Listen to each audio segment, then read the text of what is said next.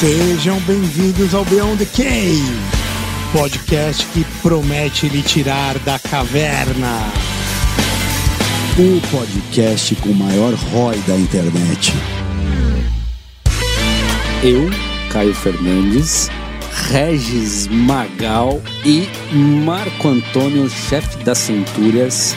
Não acredito que vocês esqueceram de mim. Também comigo, Denão, o Obscuro. Investigando a vida como ela é. Bem-vindo ao mundo real. Bem-vindo ao Beyond the Cave. Boa tarde, bom dia, boa noite! Sejam mais uma vez bem-vindos Aonde? Beyond the Cave. Arroba Beyond the Cave PDC. Onde é que tá? Ah, nas melhores casas do ramo, né, cara? Em todos os lugares, né? Instagram, Spotify, YouTube. YouTube. É importante avaliar a gente no Spotify, tá, galera? Cara, segue a gente lá, deixa o seu like, Coraçãozinho. importantíssimo, cor- coraçãozinho, conversa com a gente, interaja e se quiser contatos imediatos de primeiro grau, como é que faz? apoia.se barra Beyond, B-E-Y-O-N-D, 20 reais por mês, está par, né, Caião? Porra, cara, estapar ali, Baratinho, né, cara? baratinho, para ali, baratinho. ajuda nós, né? Ganha uma camiseta que, inclusive, Essa agora... bonita aí, nova coleção, né, Pode, cara? pode escolher essa aqui, Caramba, Heráclito aqui, maravilhoso. Então, ó o Platão, mostra o Platão pros caras, boi- bovinos. Nosso querido Alexandre, doutor Alexandre Denjúlio, está com a gente aqui Nosso hoje. parça de todas as horas. Nosso par de todas as horas, substituindo o nosso amigo Camarão. Te agradece de coração, obrigado, Bovino. Gostou dessa camiseta, meu amigo? O que, que você acha? Gostou? Fala no microfone pro pessoal ouvir. Qualidade, maciez, aqui ó, conforto e É. ainda leva uma boa dose de filosofia. Graça e elegância. Graça e elegância. Faz parte do nosso grupo no, no WhatsApp, faz perguntas pros convidados.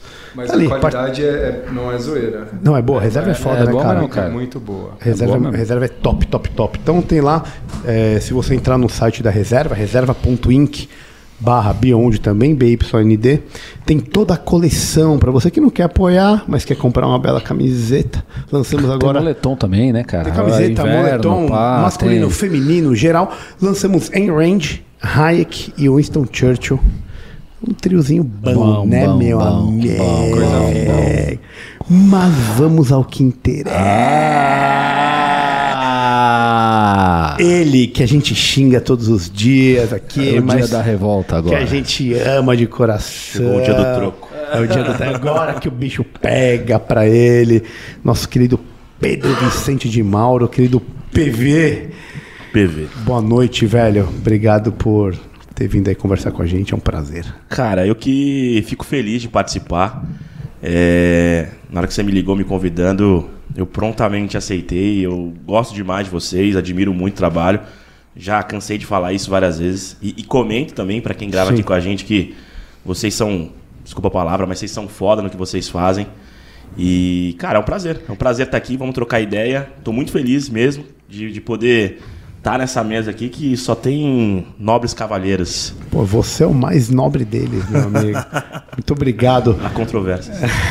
o Pedro Vicente Mauro ele é formado em administração de empresas e hotelaria pela FMU aqui em São Paulo, empresário do ramo audiovisual e treinamento, trabalhou na Benício Advogados, Aziz Projetos, que é uma consultoria tributária, e sócio aqui do EditaCast, que é esse hub maravilhoso. Top demais, né? Os caras. É onde a gente tá, né? É, vocês estão gigantes, Tá né? gigante. Tamo Contam crescendo. contam quantos? Quantos podcasts aqui, meu amigo? Hoje tá 40, 45 aqui recorrente, né? 40, 45, É. recorrente. Recorrentes, todos os meses, todos os dias da semana, até 11 meia-noite a gente tá por aqui gravando, das 8 à meia-noite. E pra quem não sabe, quantas salas tem aí pra gravação? Hoje, a gente veio de um estúdio que tinha uma sala, né? E agora a gente tá com duas prontas já. Mas até o final de, de julho, por exemplo, a gente já vai estar com quatro estúdios para gravar de forma simultânea. Tá pegando dinheiro com pá, né? Ser filha da puta, né, É, cara? parece- Tá- Viva o capitalismo!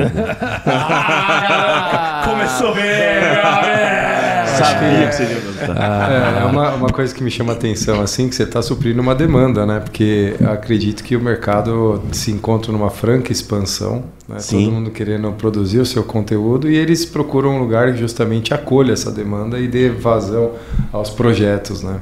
Cara, Ela só é- está ampliando porque tem muita Óbvio. gente interessada. Tem, eu acho que a gente vive hoje na era da influência, né? Se você não é influenciador, você vai ser influenciado. É, eu acho que está bem alinhado o que vocês fazem hoje. De uma certa forma, quando você cria um podcast, quando você cria um tipo de conteúdo desse, é, eu acho que a primeira coisa que alguém que faz isso, ele tem que ter um propósito de impactar pessoas. É, eu não posso criar algo que eu queira monetizar. O dinheiro não pode ser a principal fonte disso. Justo. Eu preciso ter um retorno mais do que o dinheiro, um retorno intelectual, digamos assim. E, e quando você se comunica, as pessoas hoje buscam por conexão. Né? Eu, eu me conecto com vocês, eu gosto do Caio, do Regis, do, do Camarão, do Denis. É a primeira vez que eu estou tendo a oportunidade de conhecer vocês. Por quê? Porque vocês fazem um conteúdo que de fato é genuíno, que entrega para as pessoas que gostam de você e que casa, né? que tem sinergia. E aí, se as pessoas conseguirem fazer isso de uma forma natural, cara, é certeza de sucesso. Então as pessoas falam, ah, podcast já está saturado. Não tá. Hoje o Brasil é o maior mercado, o segundo maior mercado de podcast, né? A gente tem 60 milhões de ouvintes. Por quê? E até que é legal ter isso e é, e é chato, né? Porque o podcast só é bom aqui no Brasil porque a gente não gosta de ler. Porque a, a- a leitura per capita aqui é menos de um livro. Então o brasileiro busca conteúdo de fácil acesso. Qualquer forma, audiocast, é, videocast, né? Ou ou o próprio podcast é uma maneira de vocês acessarem isso. Cara, você lembra que o Tomás falou que o professor brasileiro lê em média menos do que quatro livros por ano? Eu lembro, cara, com tristeza. Se o professor lê menos que quatro, imagina os alunos. É, não, cara, e, e é uma coisa que o brasileiro gosta de novidade, é um, é um povo afeito à tecnologia, né? Não é de hoje que a gente sabe disso, né, cara? Então, é, você poder é, ouvir algo que te agrada durante uma atividade que você está fazendo, ou durante a ida ao trabalho e tal, isso faz, fala muito, né, com, com o brasileiro, né? Nosso trânsito é uma merda, nossa locomoção é uma bosta, né? E assim, e o, o, o pouco de tempo que você está fazendo ali, né? Você quer estar, você tá fazendo um esporte, ou sei lá, relaxando. O que eu acho interessante, assim, a questão que você levantou como podcast uma novidade, né? Mas há quem diga que o podcast é a reinvenção do rádio. Sim. né? É verdade. Então é aquela questão assim, já é uma forma de comunicação muito antiga, que já teve né, o seu auge, foi substituído pelo áudio. E o podcast ele é tudo isso ao mesmo tempo, né? Você tem a, a questão do, do, do visual, né? Do, da TV e tem a questão de você ouvir é, durante alguma atividade e otimizar o seu tempo, né? Quem não gostaria de, ao dirigir, aprender uma nova língua ou então se atualizar das notícias? E de uma forma mais informal também. Sim. E não uma pegada on demand, né? Acho que isso também Ah, é uma e- coisa de que, né, que você fazia isso antigamente, né? Os caras conversavam disso, tinha grupos de conversa de rádio, rádio amador, né? Lembra dessa história, Sim. né? E a galera se reunia para conversar e tal, mas não era com as, né? Na hora que você quer, no momento que você quer e com quem você quer, né? Sobre o assunto que você quer. Eu acho que é o grande diferencial. Porque você pode. Diferente da, do rádio, da TV, né? Que você tinha uma programação amarrada. Então, você tinha que estar lá 8 horas, passa a novela. Cara, eu vou assistir a novela, vou ouvir quem eu gosto, eu vou acessar o conteúdo que eu quero no momento que eu tiver interesse. Então, isso dá liberdade para o usuário, né? Porque você não precisa estar ali é, é, preso a uma única emissora, a uma única estação. Você pode acessar diversos conteúdos, diversas vertentes. Tem para todos os gostos, para todos os públicos, na hora que você bem entender. É um demand, né? Então, acho que é, é- é por isso que isso é interessante. A gente. E, e, de fato você comentou uma coisa que é verdade. A gente não cria nada, né? A gente simplesmente reinventa. E daqui a pouco vai vir um outro modelo que vai substituir o podcast, o videocast ou qualquer outra coisa, que vai ser inspirado nas mesmas linhas, mas que talvez tenha um tempero diferente. Então, no final das contas, a gente tem sempre em constante evolução. E, e como uma coisa que você falou também que, que me chamou a atenção é uma ideia é, de do propósito que você falou, né? Que ninguém vai sair criando um podcast do nada para achar que vai ganhar um monte de dinheiro, nada. Mas para juntar pessoas, né? Para fazer um hub, pra você criar uma comunidade, né? Às vezes as outras coisas é, paralelas que vêm dessa comunidade, elas justificam do ponto de vista não só financeiro, mas de você poder criar um novo business, de ideias que, que, que vêm, que são diferentes e, e que podem agregar. Então o podcast também tem esse, esse papel de propósito, que é conseguir juntar uma certa comunidade em torno de, de, um, de, um, de um pensamento que foi esse um dos principais motivos que fez a gente é, querer começar Embarcar nessa, né? embarcar nesse nesse uma rolê. dúvida nesse. ah, concordo plenamente né, com a sua afirmação de que é uma ferramenta né, de divulgação de novas ideias. E, e qual que é o perfil mais comum que você Eu ia observa? perguntar exatamente né? isso. Como é que é a galera que chega aqui, Cara, né? você acredita que a gente estava parando para pensar e hoje a maioria dos nossos clientes são médicos? É mesmo? É, mesmo que eles não falem sobre medicina, que eles falem sobre assuntos aleatórios, por exemplo. Vocês falam sobre filosofia, sobre política, mas nada sobre medicina. Aí nós temos ah, ah, umas meninas que são médicas também, uma é psiquiatra, a outra é, é endócrino, e elas falam sobre a vida da mulher, né, da, da, da em si. Aí eu tenho um que fala, é, é, são médicos também, mas falam sobre experiências de vida. Então hoje eu vejo que um público bem interessante para a gente atacar teoricamente é médico, né? É, eu acho que até pela, pelo conhecimento, pela ciência toda que vocês englobam, a vivência que vocês têm, tem muito conteúdo para compartilhar. Mas, via de regra, quem procura hoje o podcast, quem está disponível a investir, mesmo que não espere nenhum retorno disso, se eu fosse fazer uma faixa etária, tem entre 30 e 40, 45 anos de idade, é um público é, é, bem mais masculino do que feminino. É, e isso é até que interessante, porque as mulheres precisam ter voz, né? Então é interessante com que elas entendam que tem espaço para elas falarem também. Mas basicamente esse tipo de pessoa que é, são profissionais, principalmente que já são um pouco mais é, é, educados do ponto de vista de, de formação, que buscam isso de, de, de falar, né? De explorar um pouco mais, de, de se comunicar com a galera. Mas a maior parte é tipo técnico, assim, o cara vai. É os o que você quer.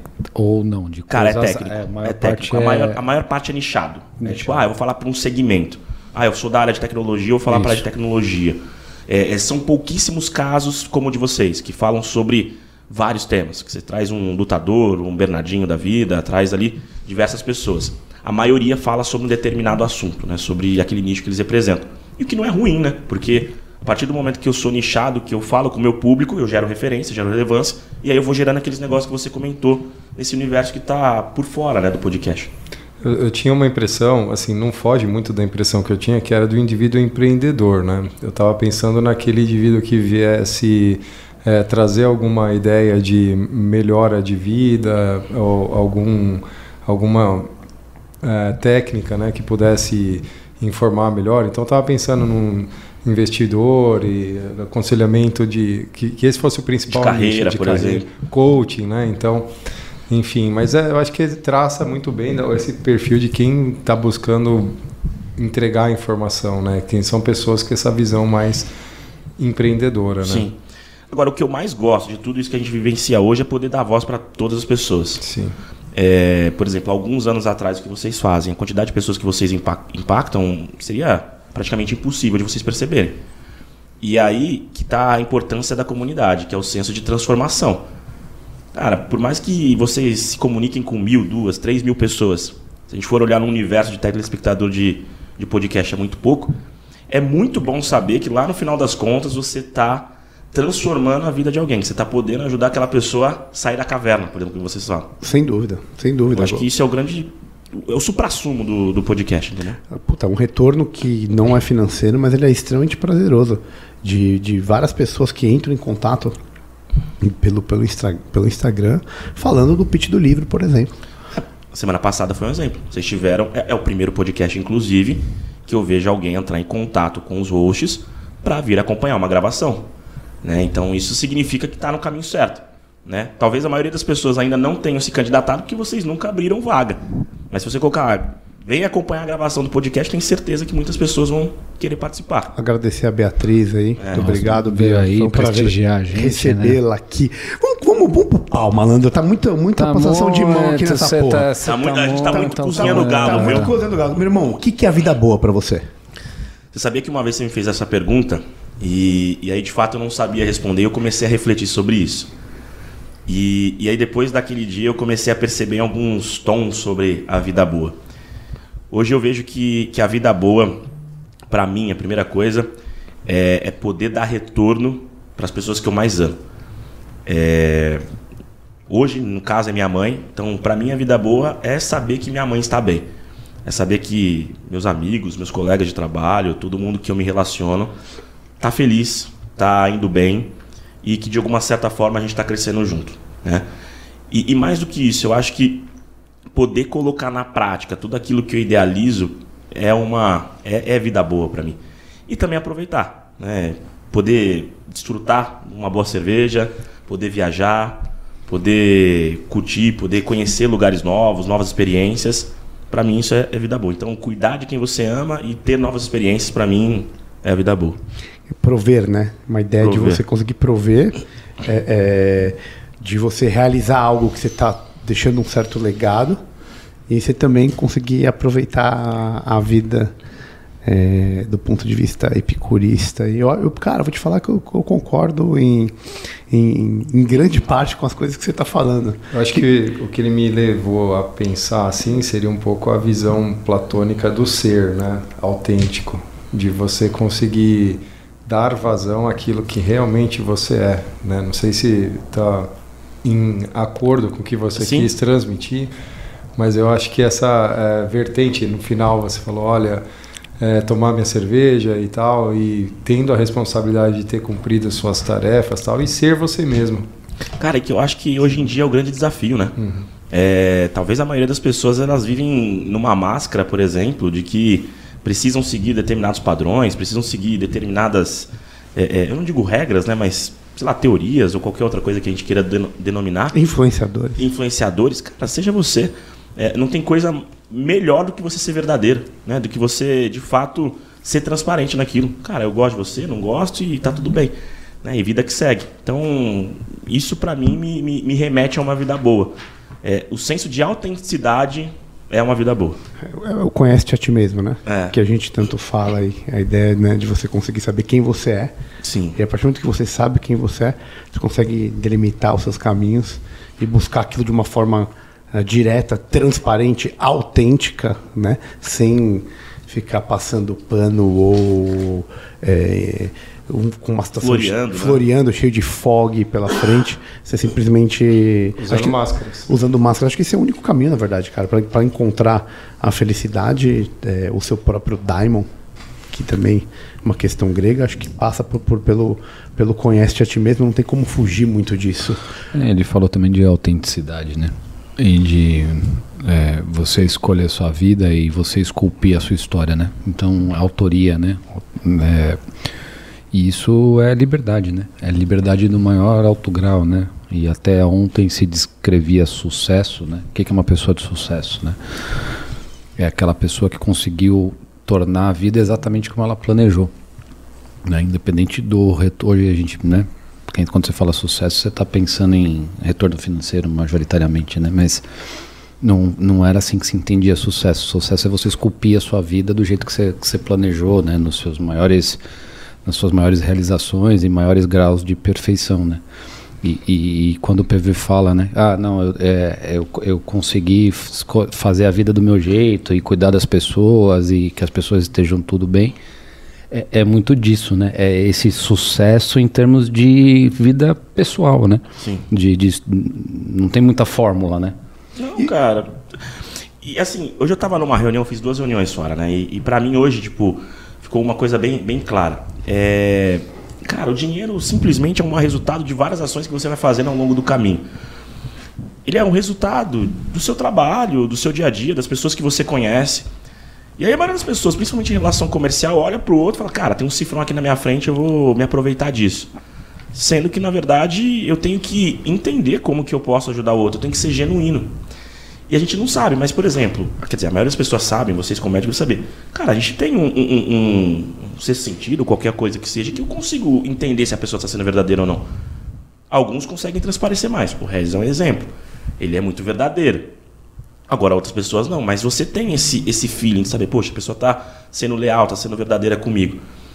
E a partir do momento que você tem isso na cabeça, que você está tá sendo de fato quem você é, cara, você se livra de muita coisa. Porque você não, não tem por que viver com medo, né? Você conhece a ti mesmo. E aí, cara, tudo que vem é, é lucro, porque tô feliz. É isso. Justíssimo, genial. Deixa eu te perguntar uma coisa, nessa trajetória que você teve. Cara, você começou atrás, foi recepcionista, começou e foi batalhando, batalhando, batalhando. passou um tempo e hoje, meu, você tem a sua empresa, tem 40 podcasts aqui, trabalhou em vários lugares diferentes, que nem te disse aqui na, na abertura. A primeira coisa, assim, quais, são, quais foram os principais desafios, né? E, e o quanto você acha dessa jornada sua, que ela está cumprida por tudo isso que você, que, você, que você conseguiu fazer tão cedo, assim, tão jovem? Cara, é... o meu principal desafio foi, foi o seguinte: eu sou filho único de mãe solteira, digamos assim, né? Como diziam antigamente, não é mãe solteira, mas é mãe solo que falam.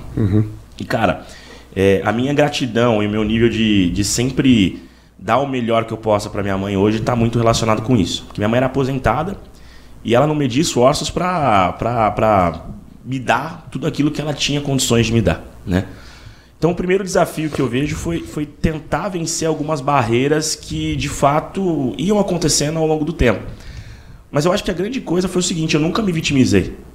Eu nunca me vitimizei pelo simples fato da minha mãe ser solteira, ser aposentada e eu não ter dinheiro para viajar para Porto Seguro com a equipe da, da escola, por exemplo. Cara, ok, eu não tenho hoje, mas um dia eu vou conseguir fazer isso. E, e eu sempre fui muito. Esses dias eu tava revirando né, na minha história. E eu gosto de vendas, eu gosto de relacionamento. Eu fui, cara, como que surgiu isso? Aí eu me lembro que quando eu era moleque, eu tinha tipo, uns 12, 13 anos, eu queria ter dinheiro para sair no final de semana. Não queria pedir pra, dinheiro pra minha mãe, que eu tive uma ideia. Eu falei, mãe, vamos fazer o seguinte: vai lá na, na loja, de loja de chocolate, começa a fazer umas trufas. Você faz as trufas, com o dinheiro da venda eu te pago. Aí com o primeiro lucro ali a gente compra mais chocolate. E vamos levando. Beleza, beleza. Cara, começou a dar super certo, né? Só que como eu sou um cara muito coração, eu comecei a levar calote, entendeu? Porque o cara pedia trufa, eu falei, porra, leva essa merda aqui, entendeu? Problema. Me paga um dia. E aí eu esquecia de cobrar, entendeu? Então foi a primeira vez que eu fali, né? Desde 12 anos. Mas por quê? Por ter coração bom. Mas acho que o primeiro desafio foi isso, de querer vencer as coisas que eram impostas por uma série de coisas, mas nunca me vitimizando, sempre como aprendizado. Cara, o que eu posso aprender com isso? Ou o que eu posso fazer para daqui a um tempo eu não ter esse tipo de problema? Né? Esse foi o primeiro desafio. Já estou imaginando os consumidores falando, lá vem o PV da trufa. É, tipo, Vou É, ganhar tipo uma trufa. Cara, quem tá assistindo aqui, inclusive, eu, eu um negócio engraçado. Tinha a trufa e aí minha mãe também fazia uns pãezinhos, né? Tipo, pra vender. Aí meu apelido, inclusive, na oitava série era o Rosca, pô, porque eu vendia. Já Segredo, hein? Ninguém sabe, porra. Entendi, velho. Pode crer. Todo faz sentido. Ah, nossa, depois de anos. Então, Rosca. Opa. Fica à vontade de falar com o Rosca. Cara, mas beleza. E, e- e- e- porque assim, você, você atua numa puta área comercial. Você tá lidando com gente todo dia. É, onde que você aprendeu isso? É, qual, de onde que veio esse soft skill que você, você conseguiu? Isso foi, foi é natural? Cara, é muito da minha mãe. É muito da minha mãe. É, Desde que eu me lembro, assim, quando eu tenho a- as primeiras recordações, a minha mãe sempre foi uma pessoa que gostava de receber. É, E aí o pessoal lá da rua onde a gente morava sempre falava, poxa, a, a Alba, né, minha mãe, ela dava festa na, na sexta-feira e começava na sexta só ia parar no domingo. Então essa questão do relacionamento, de estar próximo das pessoas, de valorizar esses momentos, eu acho que puxei muito da minha mãe, né? E aí, consequentemente, eu fui colocando isso no dia a dia. Então, minha escolha, por exemplo, primeiro curso como hotelaria está muito relacionado a isso. De servir, de cuidar, de tratar. E aí você vai levando. Simplesmente as experiências que você vai tendo ao longo da vida, que você vai fazendo escolhas, né, os trajetos que você vai é, é, é, é, traçando, vão potencializando isso. Então essa questão do relacionamento, de ter facilidade em lidar com as pessoas, de querer conversar, de querer estar lado a lado, de brincar, eu acho que vem muito dessa época, né? Muito da minha mãe, assim, que me, me trouxe esse DNA.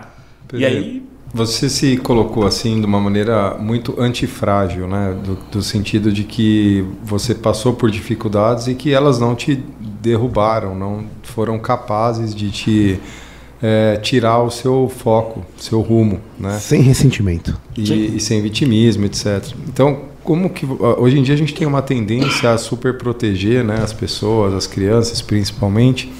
Como que você entende a afirmação de que ah, quando você diz, olha, você pode ser qualquer coisa, né? Você acha que isso é uma orientação positiva ou de certa maneira você está criando uma geração que eh, tem dificuldade de lidar com as frustrações, né? E, e não ser tão resiliente diante dos desafios como você foi. Você acha que é uma boa orientação ou eh, você não pode dizer para todo mundo que ela pode ser o que ela quer ser? Cara, isso é um tema muito complexo, né? Porque ao mesmo tempo que, por exemplo, quando você lida com criança, né?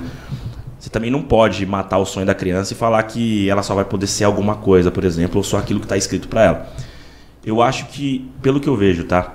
A, a minha trajetória, ela não é algo fixo, ela é mutável. Cara, eu, hoje eu estou aqui como sócio e trabalhando com podcast. Não significa que daqui um ano, dois, três, quatro, cinco, eu estarei fazendo isso.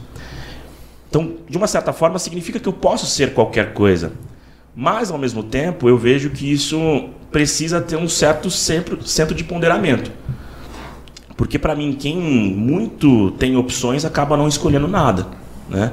E aí você acaba ficando perdido. Agora, isso que você falou da geração, hoje eu estava almoçando com, com o antigo diretor meu, e ele estava falando sobre o caso do filho dele. O filho dele era jogador do São Paulo, com 11 anos, e tá com 11 agora. E aí no começo desse ano ele foi dispensado pelo São Paulo porque o tipo físico dele não é um tipo de físico que o futebol pede hoje que não vai pedir lá na frente. E ele tava me falando que foi bom isso ter acontecido com o filho dele. Eu falei, pô, por quê? Cara, o moleque sempre teve tudo. Desde quando nasceu. Precisava fazer alguma coisa, ia. Ia a Disney, ia. Tudo que ele pedia acontecia com ele. Ele precisava experimentar logo de início uma primeira frustração. Mesmo que depois eu tivesse que cuidar, mesmo que depois eu tivesse que passar por um acompanhamento, mas ele precisa entender que nada é fácil, nada vem fácil. E aí entra naquilo que eu falei. Se eu viro para uma criança, o Regis é pai, eu imagino que você seja pai, e fala, cara, você pode ser tudo o que você quer, dá uma sensação de que as coisas são fáceis. E não é fácil. Simplesmente a vida não é fácil. Eu tenho um entendimento bem parecido também, né? A questão de se você falar, olha, você não consegue ser um jogador de futebol tão bom você vai estar tá acabando com a carreira de potenciais craques ao rotular indevidamente, né? Sim.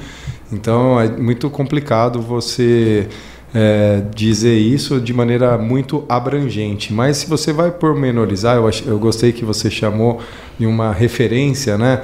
A gente precisa se situar o que, que é realidade, né? Por exemplo, eu, por mais que eu queira, eu nunca vou ser uma mulher. Por mais é. que eu opere, tome hormônios, por mais que eu pinte o cabelo, a unha, use silicone, por mais que eu fale mais fino, por mais que eu queira.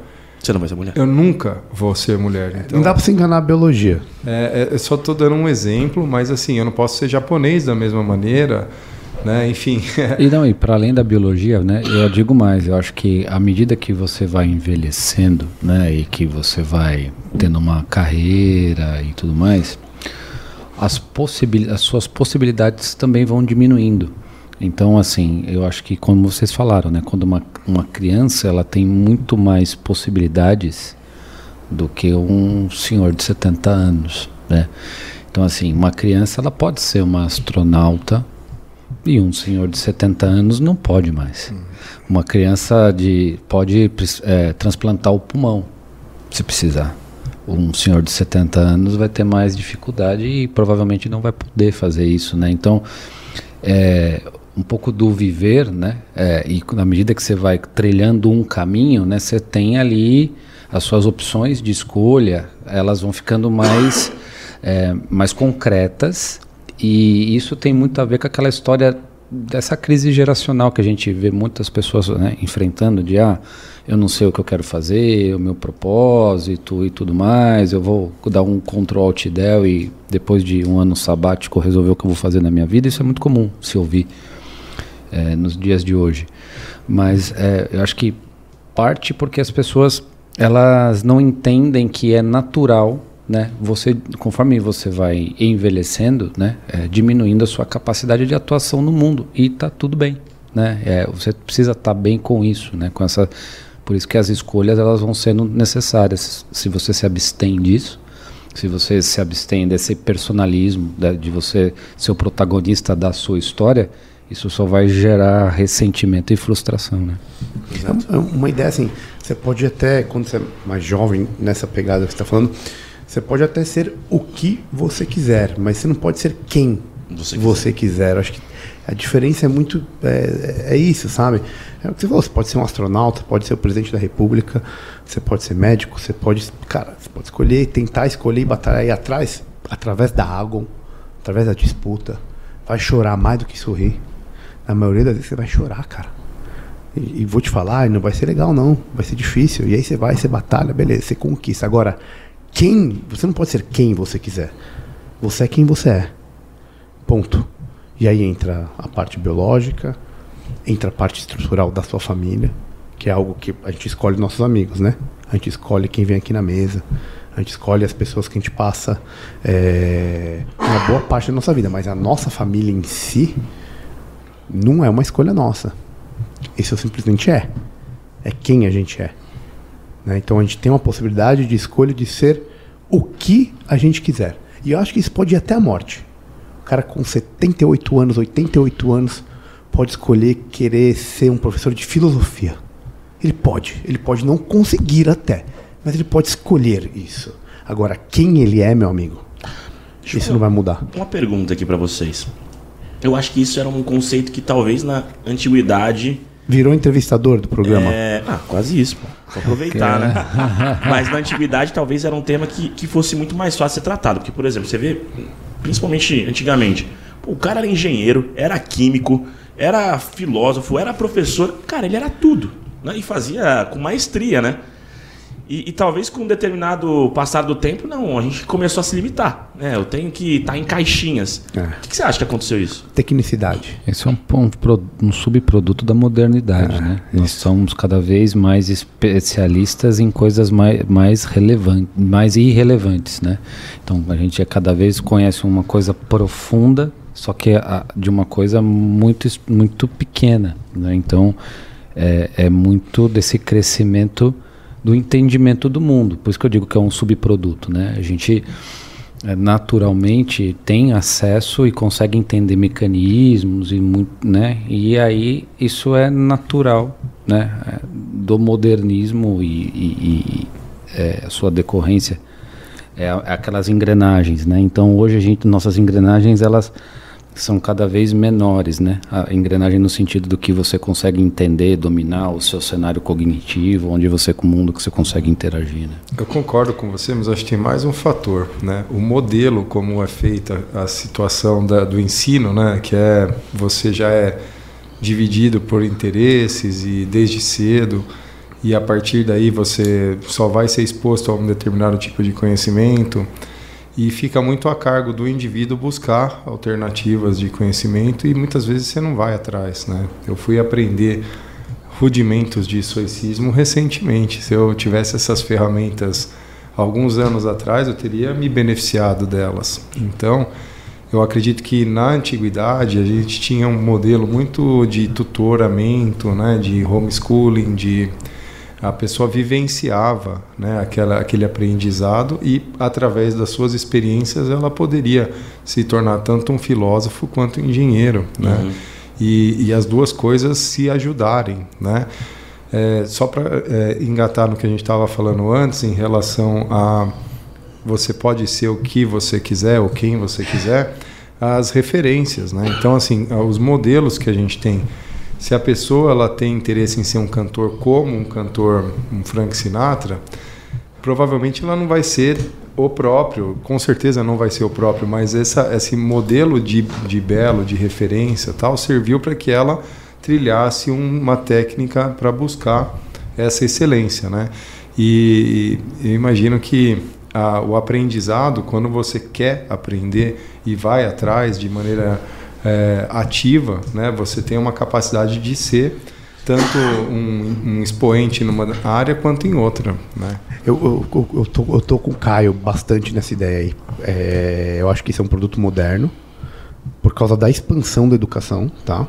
Vamos ser sinceros, né? Mesmo Grécia Antiga, as possibilidades de educação eram diferentes em termos de número, era um número menor de pessoas. Então, isso é um, uma consequência da modernidade que busca uma tecnicidade e esquece um real life de um certo ponto, porque aí no final o cara assim, o que, que o cara pensa? Ó, se eu for muito bom disso aqui, eu resolvo todo o resto. E aquilo é uma coisa atraente. E tem uma, uma segunda questão, que é o método de ensino, que não é um método socrático, que não é uma ideia de você é, provocar no aluno o, o, o, conhecimento, como que é que é ex docere. Não, não, é, você fugiu disso. Até porque para você massificar a educação, é muito mais difícil você fazer dessa forma. Ah, e é um subproduto de so- sociedades ricas, né, cara?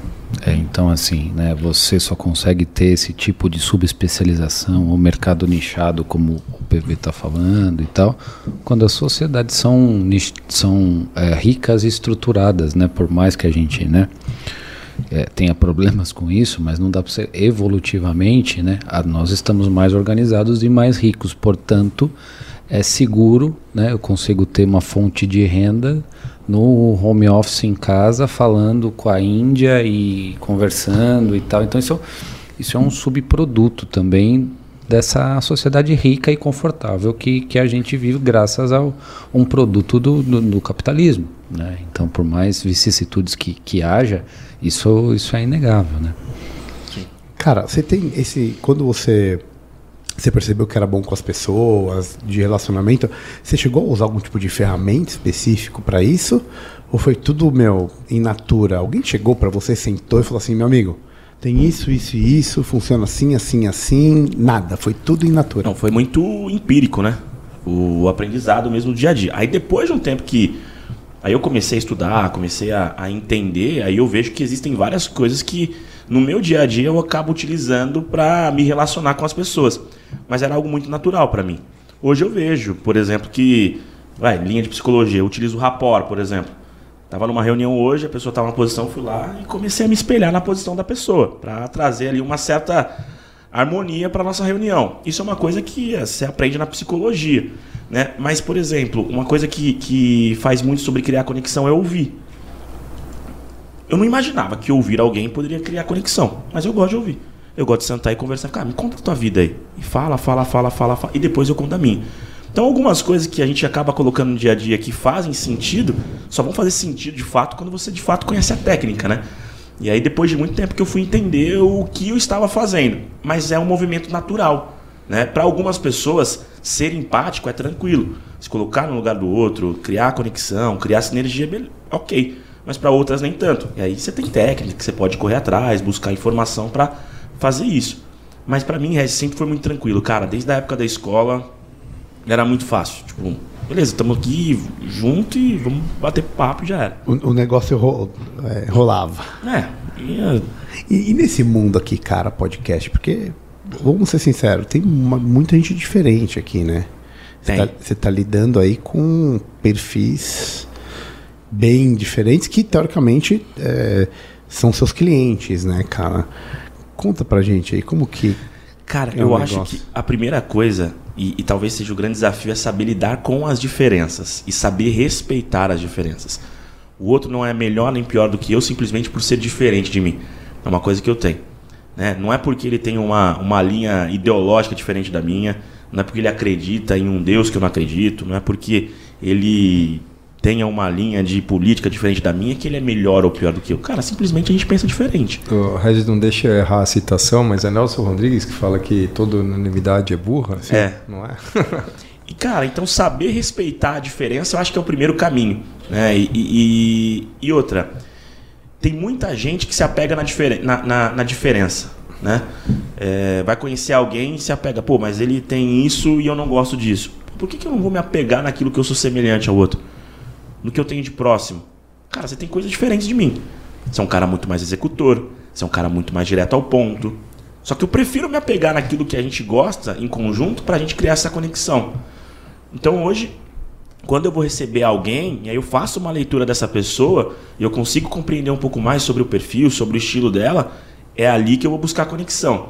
E pra mim pouco importa se o conteúdo que ela vai colocar aqui seja ruim, por exemplo, ou que não faça sentido pra mim. Não muda nada. Não muda nada. O que eu posso fazer é simplesmente não acompanhar. E aí, beleza, tô no meu direito também como ouvinte. Mas pra mim, eu vou buscar conexão naquilo que a gente tem como semelhança. Eu prefiro dessa forma.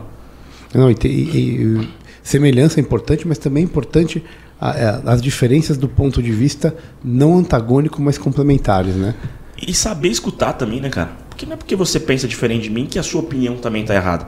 A gente pode ter diferenças e, junto disso, chegar num, num- num ponto seja comum para ambos, entendeu? Sim, acho que é um problema nosso é, contemporâneo essa falta de diálogo, né? E até de entender que a discordância ela é positiva no sentido de que todo mundo está buscando um, um consenso em rumo mais próximo da verdade, né?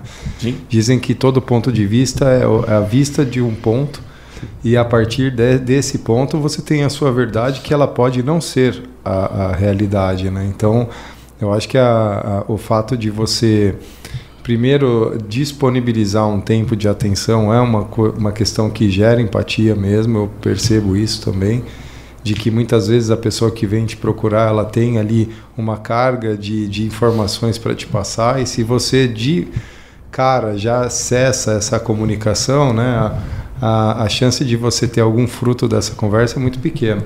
Então eu, eu, concordo né, nesse sentido, né, de, de dar atenção e também de ter a, a o diálogo como uma premissa de crescimento mútuo, né? Que ninguém, o conhecimento está disperso na sociedade e quando me falaram que eu ia conversar com você, certamente eu ia aprender alguma coisa desse bate-papo, porque você tem muitas informações que eu não tenho. Cara, você falou uma coisa que, que me lembrou duas frases, né? A primeira é uma eu sempre falo pra galera. Eu falei, cara, a primeira é o mapa não é o território.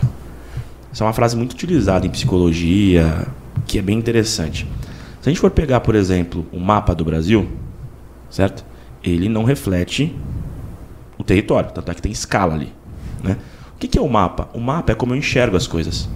O território é como todos os demais enxergam. Ou seja, a minha visão comparada com a de vocês é infinitamente menor. Ou seja, não existe verdade absoluta. Se eu parto dessa premissa que eu não estou certo 100% do tempo, eu já consigo criar conexão com as pessoas porque eu estou aberto a receber informação. Outra coisa, cara, não é simplesmente porque eu estou é, é, concordando contigo ou que eu estou aceitando ouvir sua informação que eu vou estar mudando meu ponto de vista. Tem um negócio que eu, que eu sempre coloco para mim como, como base, que é o seguinte, ó. Primeiro, ouvir, aceitar e respeitar.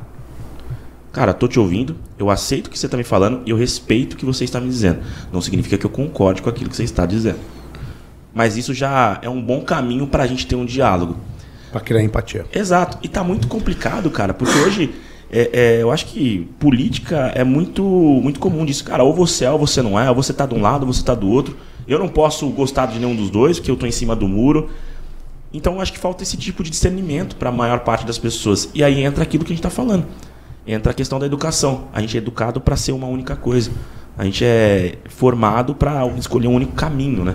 Pra, não para ser o que a gente quer ser, né? Mas para trabalhar em uma única vertente.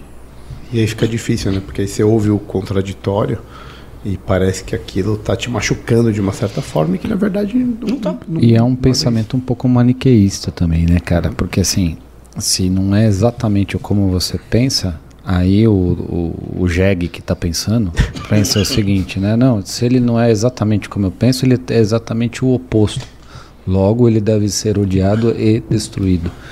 E isso leva um problemaço, isso cria um problemaço de comunicação. É. né, A gente vive isso um A pouco gente hoje. vive muito disso hoje em dia. Mas veja, é, eu estou entendendo assim um cenário em que as pessoas estão é, debatendo com um interesse genuíno de buscar um entendimento e uma verdade comum. Mas muitas vezes a gente tem debates em que meras fatos são é, simplesmente ignorados ou muda- modificados para se favorecer uma determinada opinião. Então, eu acredito que é, a, a gente é, esse, esse conflito ele existe justamente do fato de você não ver no seu in- interlocutor uma pessoa que está disposta a ceder às próprias opiniões se, ela, se você a convencê-la com fatos concretos e com, com questões mais palpáveis. Né? Em ciências humanas a gente carece muitas vezes de gabarito, confirmações, fica tudo na, na, na, na- no, no plano das ideias, né? mas eh, muitas vezes você, eh, com experiência de outras, eh, outros tempos e com a- aprendizados que a gente vem tendo, já seriam suficiente para conduzir as pessoas para outro caminho. No entanto, a gente não consegue convencê-las. Acho que é, esse é o fruto desse conflito. Né? É que eu achei nesse ponto, cara, você diz muito mais sobre a pessoa, no caso aí o seu interlocutor, do que sobre o tema em si, né? Porque uma coisa que pega muito nisso que você está falando é o seguinte: Por que, que as pessoas elas não são racionais numa discussão ou em outras palavras como você disse, né? Por que que apesar de você demonstrar por A mais B que o resultado é aquilo ali, a pessoa nega aquilo? É, é porque ela acreditou em certas premissas e formou a sua personalidade sob aquelas premissas. No momento que você questiona essas premissas, Dói na alma. ah, cara, o cara perde a referência. Então é como se você tivesse destruindo toda o, o alicerce de verdade que ele, que ele existe. Mas ele é aquela coisa que, que o filósofo fala, né? Você tem que mapear suspension of disbelief, né? Você para de, né, de desacreditar nas coisas e começa a, a mapear tudo que você pensa e da onde que você tirou isso. Qual foi a primeira vez que você ouviu isso? Quando você começa a fazer esse exercício, né? Da onde vêm as minhas ideias? Você vai ver que muitas das suas ideias elas caem na fumaça, né? Puta, cara, não sei quando, da onde vem isso, não sei qual é a referência. E quando numa argumentação, ou quando numa discussão, ou num bate-papo, alguém toca num ponto, né? É como se tomasse uma rasteira, né, cara? E aí você fica desorientado e isso gera uma reação emocional que é de negação. E aí, por ser emocional, não tem racionalidade, né? Que convença um, um sentimento. né? Então isso é muito complicado, porque quando a gente fala de pô, vai discutir política ou qualquer coisa, você fala, ah, pô, tem que ser racional, tal. Não, é verdade, é, tem que ser racional, mas é, na prática a teoria é outra. né? É, porque aí vai pro caminho do patos, né, meu amigo? E, e no final, se você for ver, é o que vence. A lógica é linda, a gente acredita nela. É óbvio que tem alguns temas, eu entendi muito bem o que você falou. Tem Sim, algumas sim. coisas que, que são realmente completamente absurdas, né? Que você vê que os caras estão dobrando a realidade de uma maneira que é Paralaxe. Né? paralaxe total, entendeu? Que eu gosto muito desse tema aí. Um, um exemplo muito um exemplo muito contemporâneo. Por favor. Zanin imparcial. Esse é um fato falou, que está sendo cara, colocado. Cara, isso é, isso é uma loucura. É, né? esse é um fato que está sendo colocado como uma verdade. Não, é bizarro, é bizarro, é bizarro. Eu- E aí você quem- vai debater com alguém com argumentos dizendo que isso é um absurdo e Só para pessoa colocar vai isso, discordar. porque o pessoal vai ouvir, isso não vai ser hoje, mas hoje o Molusco ele indicou o seu próprio advogado para o ministro do Supremo Tribunal Federal, né, cara? E aí a gente vai ver se a porra do Senado Pela primeira vez na tem história. culhão, porque isso é algo que me desculpe, né? É um absurdo, né, cara? É, é- chega a ser. Isso é dobrar a, a realidade. Não há caminho do patos que justifique dobrar essa ideia que é completamente bizarra. E aí fica a pergunta, né? Qual que é o interesse dele indicar o próprio advogado para um cargo como esse? Ah, cara, eu posso falar, cara, é reescrever a história do Brasil. Também acho. É, reescrever os últimos anos, reescrever. Ele era um antagonista notório a todo o processo histórico que aconteceu em função, e um dos desses, desses eventos foi a, a Lava Jato. Mas foi um processo de autonomia da- do cidadão brasileiro, de basta, de, de roubalheira, né, de, de, de, é, envolvimento com política, que, cujo bolsonarismo foi um produto tardio. A gente estava falando isso coincidentemente agora, agora há pouco, né? É, e, e, na minha visão pessoal, eu acho que esse, esse tipo de indicação ele tem método, né? E ele tem método justamente para se a maioria das pessoas esqueceu que tinham 2 milhões na Paulista lá para derrubar a Dilma, né? E que é, e isso é, eu digo em função do resultado das últimas eleições. Agora oficialmente nós nós vamos ter lá uma figura que tinha lado, era parcial nesse, nesse julgamento todo e que eu não tenho nenhum motivo, e ele também não me deu nenhum motivo público para eu acreditar que ele vai ser imparcial, vai deixar de ser parcial quando chegar lá. O notório saber, essas, essas, essas coisas, elas, né, é, elas, elas ficam são secundárias, né, diante desse fato histórico que aconteceu de todo mundo presenciou, né? Não, mas tem a questão da moralidade também, né, cara? Vai além só da questão técnica que é o que você está colocando. Tem a questão moral da, da, da situação. É, é, chega a ser, isso é ultrajante. É algo que é, isso é inaceitável em qualquer republiqueta desse, desse mundo. Nem- Mas- Não tem um lugar que não, não é ter um levante, cara, contra um negócio desse. Mas se vocês forem ver, isso é uma estratégia já antiga e progressiva, né? Então a gente tem Progressista. Levan- e, e progressista. Mas veja, Lewandowski já deveria ser considerado parcial, Toffoli. Dias Toffoli. é, então assim a gente já tem sido, ah, já tem observado indicações políticas há muitos anos, né? E que o desfecho que a gente está vendo agora de que uma pessoa que estava ligada à própria defesa né, do, do, do, eh, presidente. Então, assim, se ele for considerado imparcial, isso é um, a gente está vivendo uma realidade paralela, uma realidade distópica, né? Porque eh, ele não tem condição de assumir o cargo. A gente vai ver como que o Congresso vai se posicionar. né? Eu espero que interrompa essa, esse processo de aceitação sem contestação. né? Qual é a chance? Vamos ser sinceros aqui. Quem acha que o Senado vai fazer alguma coisa? Não, eu acho que a chance dele não fazer é maior do que ele fazer. Sem dúvida. Também acho. Tô- A chance tô é baixa pelo, pelo, pelo histórico, né? Sim. Mas, enfim, a, a situação do próprio governo é muito delicada. E até porque ontem eu estava lendo uma matéria que os próprios a base governista diz que tá na hora de começar a pagar o Lira, né, pelas ajudas que ele fez. Então, é por mais que o, o Lira seja da, da Câmara dos Deputados, né? É, cara, vocês já sabem, né? Foi como o Caio disse, a gente vai reescrever a história com chavos, pagamentos, etc. Toma lá da cá. Toma lá da cá. E é triste, né, saber que só existe, talvez, né? Só existe essa forma de governar. Talvez exista outra. A gente não está acostumado ainda, a gente não viu. Mas é, é muito ruim, né? E aí eu lembrei de uma frase que o Camarão estava falando sobre essa questão de, de interferência. Acho que você falou, acho que é, é, ninguém gosta do Estado, mas gosta do.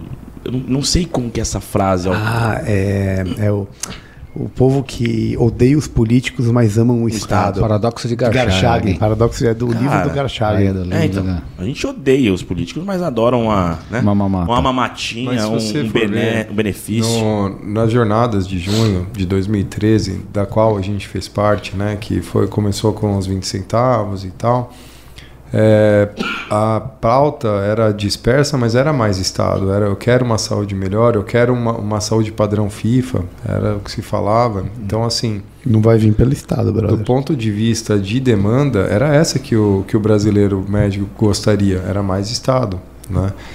E, no entanto, a gente conseguiu é, aproveitar esse movimento histórico para tentar disseminar mais ideias de liberdade no sentido de que não é o Estado provedor que vai trazer prosperidade. Né?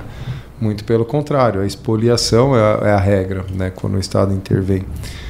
Mas a gente, enfim, é, de maneira muito. A gente fracassou né, na, na- na- enquanto esteve no poder e devolveu. Né? Agora a gente retrocedeu a muitas casas até a gente conquistar de novo o poder e, e retomar as reformas, né? porque eu acredito na mudança através de reformas. né? Mas aí vem Renato Russo, voltamos a viver como há 10 anos atrás e a cada hora que passa envelhecemos E, 10 ó, semanas. Vou te falar uma coisa. Bela situação. Inclusive, fica um tema de podcast para vocês. E aí até posso indicar a pessoa para vocês conversarem. Porque um tema que tá, tá bem no hype agora é a reforma tributária, né? É uma das pautas que, que estão para serem trabalhadas. A gente conversou com o Alexis pra caramba também, lembra? Isso. E, e hoje eu estava almoçando com esse meu amigo e ele comentou que a reforma do governo ela parece muito boa né? A- a- nesse primeiro momento. Porque ela diz que ela vai facilitar a vida do empresariado, né? porque vai diminuir a quantidade de horas para se fazer o recolhimento e a declaração de obrigações acessórias, porque vai diminuir a carga, então as empresas vão se tornar cada vez mais efetivas. Mas o IVA, que é essa proposta que eles estão colocando, ela é um risco muito grande para o consumidor. Porque ela pode ser muito fácil de ser manipulada. Porque hoje, por exemplo, para você aumentar um tributo não é tão simples assim. Você precisa de uma lei, você precisa de uma série de coisas que precisam ser trabalhadas. Quando você coloca o IVA, ah, deu um rombo aqui. Gastei mais do que eu deveria com petróleo. Cara, Aumenta a cervejinha e segue o jogo. é isso. Então no começo vai ser maravilha. Mas depois de um tempo, você vai estar pagando mais pelo imposto do que pela própria cerveja. Velho, o cara que falou que o empresário era o vilão, quando ele assumiu, que ele acabou de entrar, ele falou, as primeiras coisas que ele falou foi isso. Você acha que ele quer facilitar a vida de quem, velho?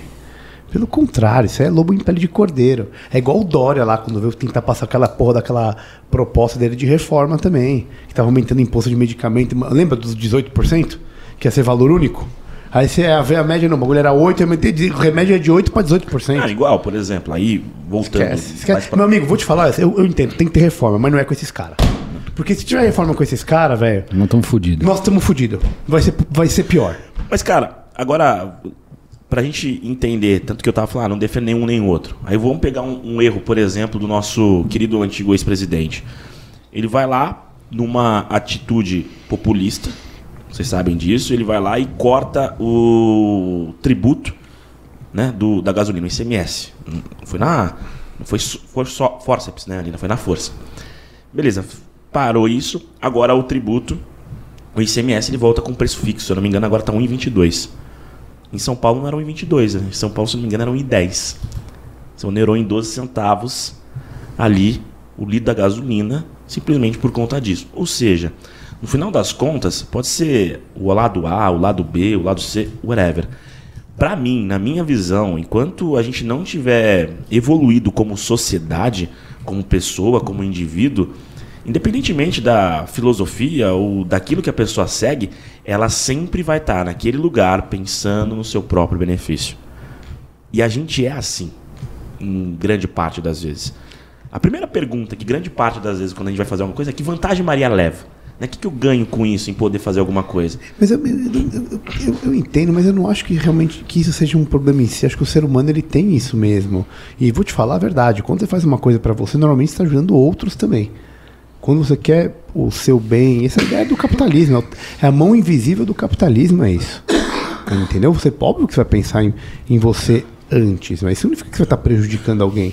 Normalmente essas ações levam ao bem dos outros que estão ao seu redor. É o egoísmo racional. É uma, uma parte do egoísmo nacional que é importante. Não, e você contrata pessoas, né? Você expande o seu negócio, você gera outras, outras formas de renda, você tá- né, a gente desenvolve está o falando mercado. de é, imposto, alíquotas e no, no detalhe. Vamos passar para o plano filosófico, então.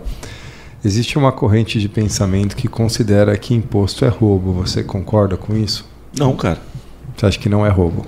Não, eu, eu- não me incomodo em pagar imposto. Eu, muito pelo contrário. Alguém chama um psiquiatra para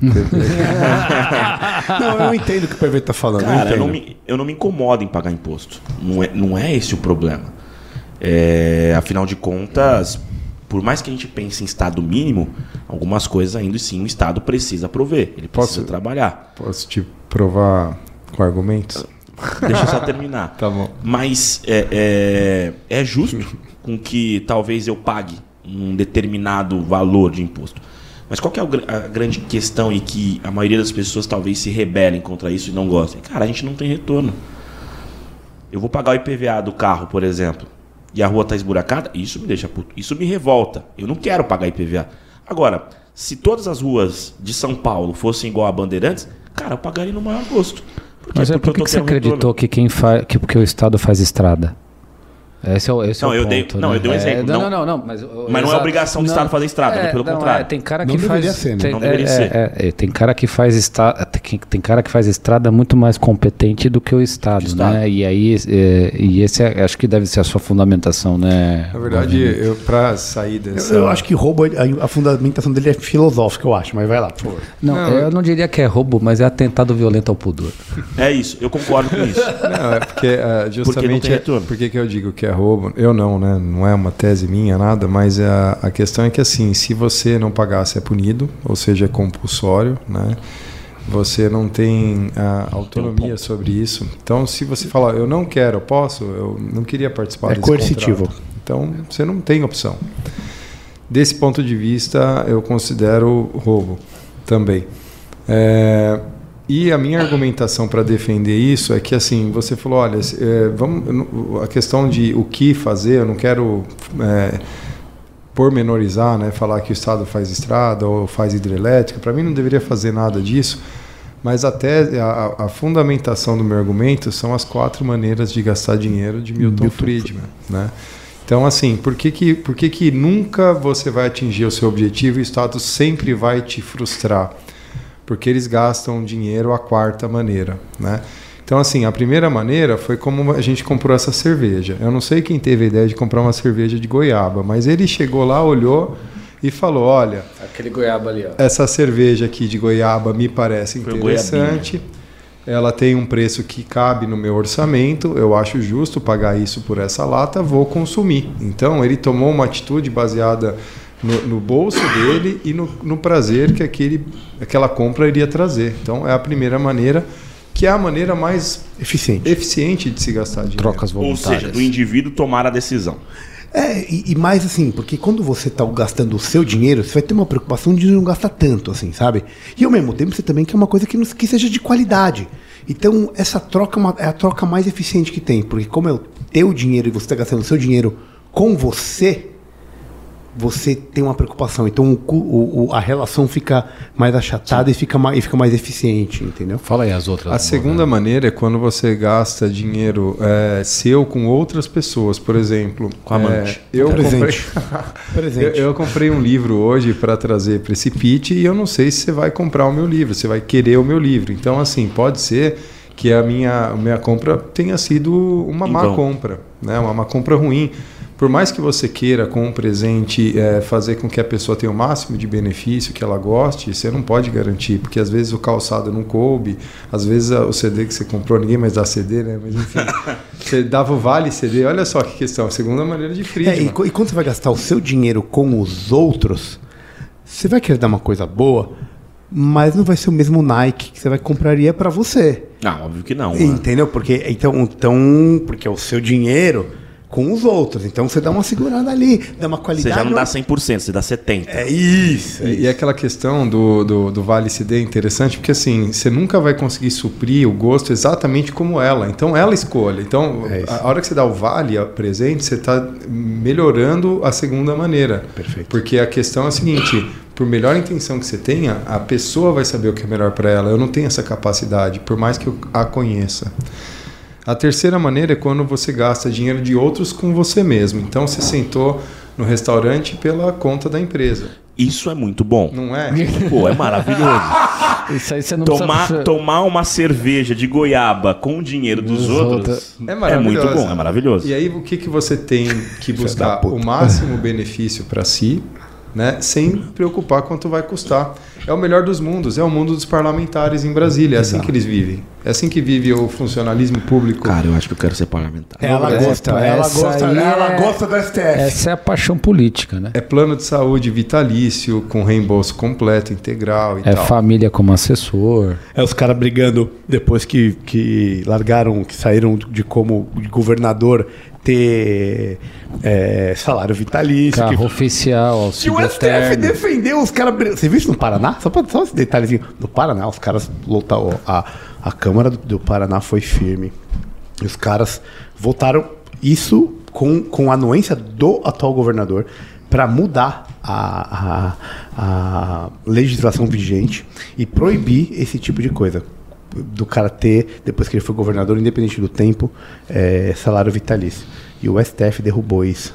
Justamente, eles se protegem. Eles se Ele protegem. se é. Então, a ideia é essa. Na terceira maneira, é o, é o melhor dos mundos, né? E, E a quarta? quarta maneira É o Estado. é o dinheiro de outros para benefício de outros. Então você pega um Isso fundo- me deixa puto. Não, E esse é o é- e Estado. é- esse é é o imposto. só Esse é o assim. imposto. É só assim que se gasta imposto. Né? O imposto é gastado dessa maneira. De quem que é o dinheiro? Então, se, se, é, você não tem o escrutínio de saber se é caro ou é barato, porque não foi você que levantou o recurso. Então, assim, quanto que é? Tá caro, tá barato? Não sei. Coloca o dobro aí, a gente tira 10%, faz um acordo aqui e ali. Eficiência é péssima. Então, não tem, assim, a questão de precificação fica complicada. E, por mais boa intenção que você tenha, você não sabe se aquele recurso vai atingir o seu objetivo. Um exemplo é você mandar é, ah, mandaram material escolar, as mochilas para as crianças, todas de um tamanho só. E, a- e o tamanho da, da, da escola era uma creche que ah, era uma escola de ensino fundamental que as crianças não conseguiam nem vestir a, a mochila. A mochila. E a gente não sabe quanto custou, deve ter custado uma fortuna cada uma. Né? Então é, é assim que se Foi gasta. o preço de uma Samsonite a mochila. Exato. É assim que o Estado gasta dinheiro. E via de regra é assim, porque imagina só, se a gente percebe que é, quem tem o poder discricionário de, de fazer as verbas são pessoas comuns que não têm o conhecimento que a sociedade tem, elas vão tomar atitudes diante do prisma delas, de verdade delas, e elas podem ser completamente imprecisas nessa aplicação. Então, a quarta maneira, você perde nas duas pontas, tanto em quem está investindo quanto em quem está recebendo. Você não sabe se você vai conseguir o retorno, né? dar o retorno para essas pessoas. Então, o Estado deveria deixar o dinheiro no bolso das pessoas. E Essa elas é- decidiram o que fazer com o Exatamente. dinheiro. É, Essa é a base do liberalismo clássico. Vamos lá, uma pergunta. É, Virou entrevistador, caralho. Beleza, o Estado tem que deixar com que as pessoas decidam, ok, isso eu concordo até certo ponto. Mas Vamos pensar aqui na rua. Estourou um duto. Quem vai arrumar? A empresa privada. Então, veja, Beleza. o que, que acontece? A- a- Então, mas A gente pode chegar num extremo que eu nem quero chegar lá. quem mas vai escolher, a, por exemplo, o que, que essa empresa tem que ser escolhida? Ou, o- o- o como que essa empresa vai... Você entendeu? É que assim, a gente, tá, a gente é, nasceu e cresceu diante desse modelo em que a gerência dos serviços públicos está na mão do Estado. Né? Mas você pode não deixar isso na mão do Estado e já existe esse movimento. O que, que para você, o que, que o Estado teria que gerenciar? Vamos inverter. Nada. inverter. Para você, o que, que o Estado deveria gerenciar? Três coisas: O quê? saúde. Tudo. Saúde inteira. Não, Você acha que o Estado devia ter o monopólio da Só saúde? quando fica doente. não, né? não, não, não acho. Eu acho que em algumas coisas, digamos, mais complexas, por exemplo. Vamos ver se a gente converge. Sei lá, por exemplo, ó, Saúde eu vou dar um Saúde. exemplo. Vocês que trabalham com isso, quanto que é um tratamento de câncer hoje? é bem caro. Bem De- caro. Depende do câncer. Bom, tudo Bom, bem. ok, mas é- mas mais é caro. pra- Caro para 90% da população brasileira. Beleza. Eu, eu acho que assim, por exemplo, na maioria das vezes, o Estado ele teria que, que atuar numa função de evitar que determinados problemas aconteçam. Exemplo, você é cardiologista. Por que, que a maioria, a maioria dos problemas de coração acontece? Hábitos. Bom, vamos lá. Hábitos. Hábitos. Talvez o Estado deveria cuidar para Deus que, me as- livre. que as pessoas. Deus me livre, não, cara. Não, não, não, que, não do infarto da, da pessoa, mas tipo, prome- promover políticas que pudessem fazer com que a pessoa tenha um, um, um- um hábito, entendeu? Não, eu entendo, cara. Mas aí você tá partindo do, princípio, do princípio, eu como, né? Cardiologista. É, cardio, não, cientista, inclusive, né? Você tá perce- partindo do princípio que a ciência é infalível, que o hélio aí não é. Então, eu concordo que é um, é um método bom que a gente tem para guiar nossas orientações, mas a gente viu isso na pandemia, entendeu? A gente corre o risco de cair no autoritarismo. Eu entendo a, a, a- a boa intenção de você, da política pública, que é isso que você está falando. O Estado ele deve promover políticas públicas, mas eu acho que não no sentido de financiamento, Imagina mas de só. conscientização. Então, é isso que eu tô falando, mas é isso, tem que conscientizar do que é importante você ter bons hábitos. Mas imagina só, você pede um X-Bacon no iFood e é denunciado por seus hábitos. Você já comeu 3 X-Bacon essa semana. Isso. E aí você vai pagar mais Então, imposto. é, Mas eu acho que esse é o grande desafio, entendeu? tipo, de como que você pode é, é, fazer esse tipo de, de trabalho sem interferir na vida da pessoa. Mas veja, sem você interferir está... na- no direito dela escolher. A a questão toda é a seguinte: você está dando atribuições ao Estado como se ele fosse eficiente. E a premissa que eu parto é que ele não é. Mas nunca vai ser. Então, justamente, no que, que você quer que, que- é, que no que que, você que você que- quer que exista Estado? Cara, três coisas: saúde. Na verdade, duas. Tá? Saúde e segurança pública. Só isso. Eu, eu vou concordar com segurança pública, né? Porque é bem complexo você ter política, polícia privada, isso vira milícia, né? E No a, Rio ju- já é assim. e a justiça, né? Eu acho que a justiça também. é- E moeda? O que, que você acha de moeda? Então, a moeda, a, a cada vez mais a criptomoeda vem demonstrando que o Estado é um agente pernicioso nas políticas monetárias, né? Então, eu acredito que a moeda deveria ser não ser vinculada ao Estado, né? E, e ser cada vez mais independente. Eu acho que essa é a, a tendência. Mas a, a justiça e a segurança pública, ela tem que ser né, voltada para uma entidade de, de eu acho que o Estado, no final das contas, ele tem que ser um mediador da sociedade para dirimir conflitos. Porque se eu tenho o mesmo poder que você e não existe um poder superior, talvez a gente não resolva as desavenças de maneira educada e complacente. A gente parte para um duelo e volte a uma época em que né, a sociedade era mais eh, brutal. Então, eu acredito que esse papel eles têm sim, né? Mas todo o outro papel de promover, inclusive saúde, eu acho bastante controverso, né? Porque a gente é, vai estar gastando dinheiro à quarta maneira, vai estar atribuindo um superpoder a pessoas normais. Então, todos os vícios do Estado vão se traduzir numa má qualidade do, dos serviços. Do serviço. Né? Óbvio que isso é de uma forma transicional, né? Tipo, eu acredito que o que o Alexandre está falando aqui não é que de repente é, amanhã a gente vai soltar uma bomba. Não, É. sempre pelas Em reformas. Brasília podia, vai, tudo bem, vai. Em Brasília a gente pode. Não, mas de resto, eu, eu não me incomodaria de ter tudo é, é, privatizado, por exemplo. Transporte privado é melhor, quando você tem essa oportunidade. Telefonia. É, telefonia, deu mais acesso. É, Cara, e basicamente simplesmente porque Saúde, uma empresa você- tá, tá, tá, Você tá paga visando plano de lucro, saúde? cara. Você paga plano de saúde? Paga. Porque uma empresa está querendo ter lucro. Então ela vai entregar aquilo que ela tem de melhor, por exemplo, para conseguir.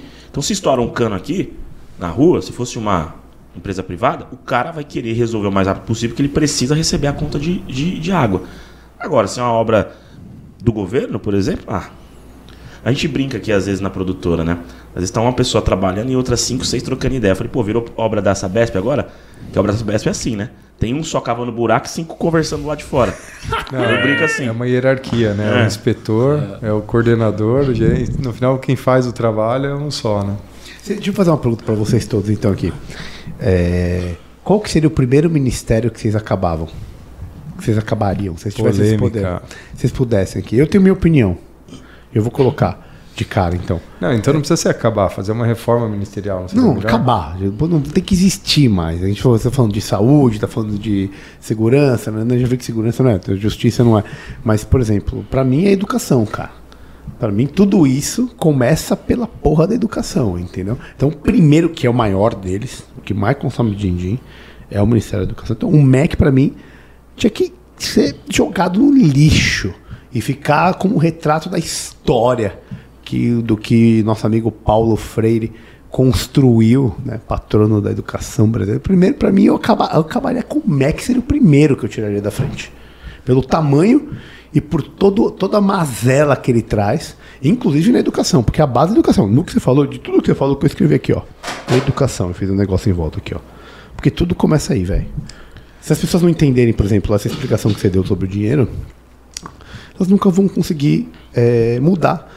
Porque elas só viram o outro lado. Só viram a vida do Estado. E, e veneram o Estado de uma certa forma. Né? Odeiam os políticos, mas amam o Estado. Então, para mim, eu pau, pau no, no- na, na educação de cara. Caião.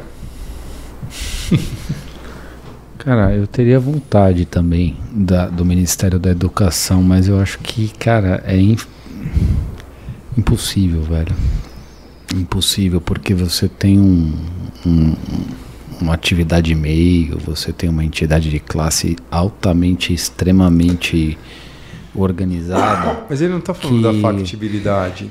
é, é num mundo cara. hipotético onde ele é o imperador do Brasil. Não entendi. É no Regiquistão. Exato. Então, Ah, assim, ele já tem plenos poderes. Magalistão. Ele- Magalistão, é, Cara, Magalistão. imagina só se isso é, é um projeto de lei ou sei lá qual que seria posso a via. preso, te Exato. Não, preso eu não digo, mas assim, Ah, é, hoje, hoje, não é não. muito controverso. Então, assim, Ah, mas é isso vai nessa, render um corte, né? eu acho que é nessa linha aqui. Regis fala que quer destruir o Mac. Imagina.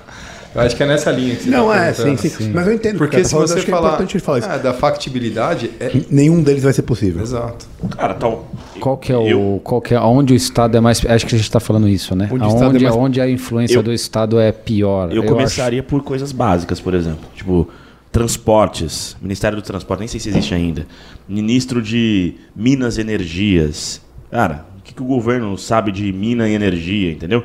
Vende tudo esse negócio, vende. Já era. Eu começaria por esse tipo de, de reforma. Pelos eu iria mais- é, pelo mais tranquilo até chegar num. Eu quero ir no coração.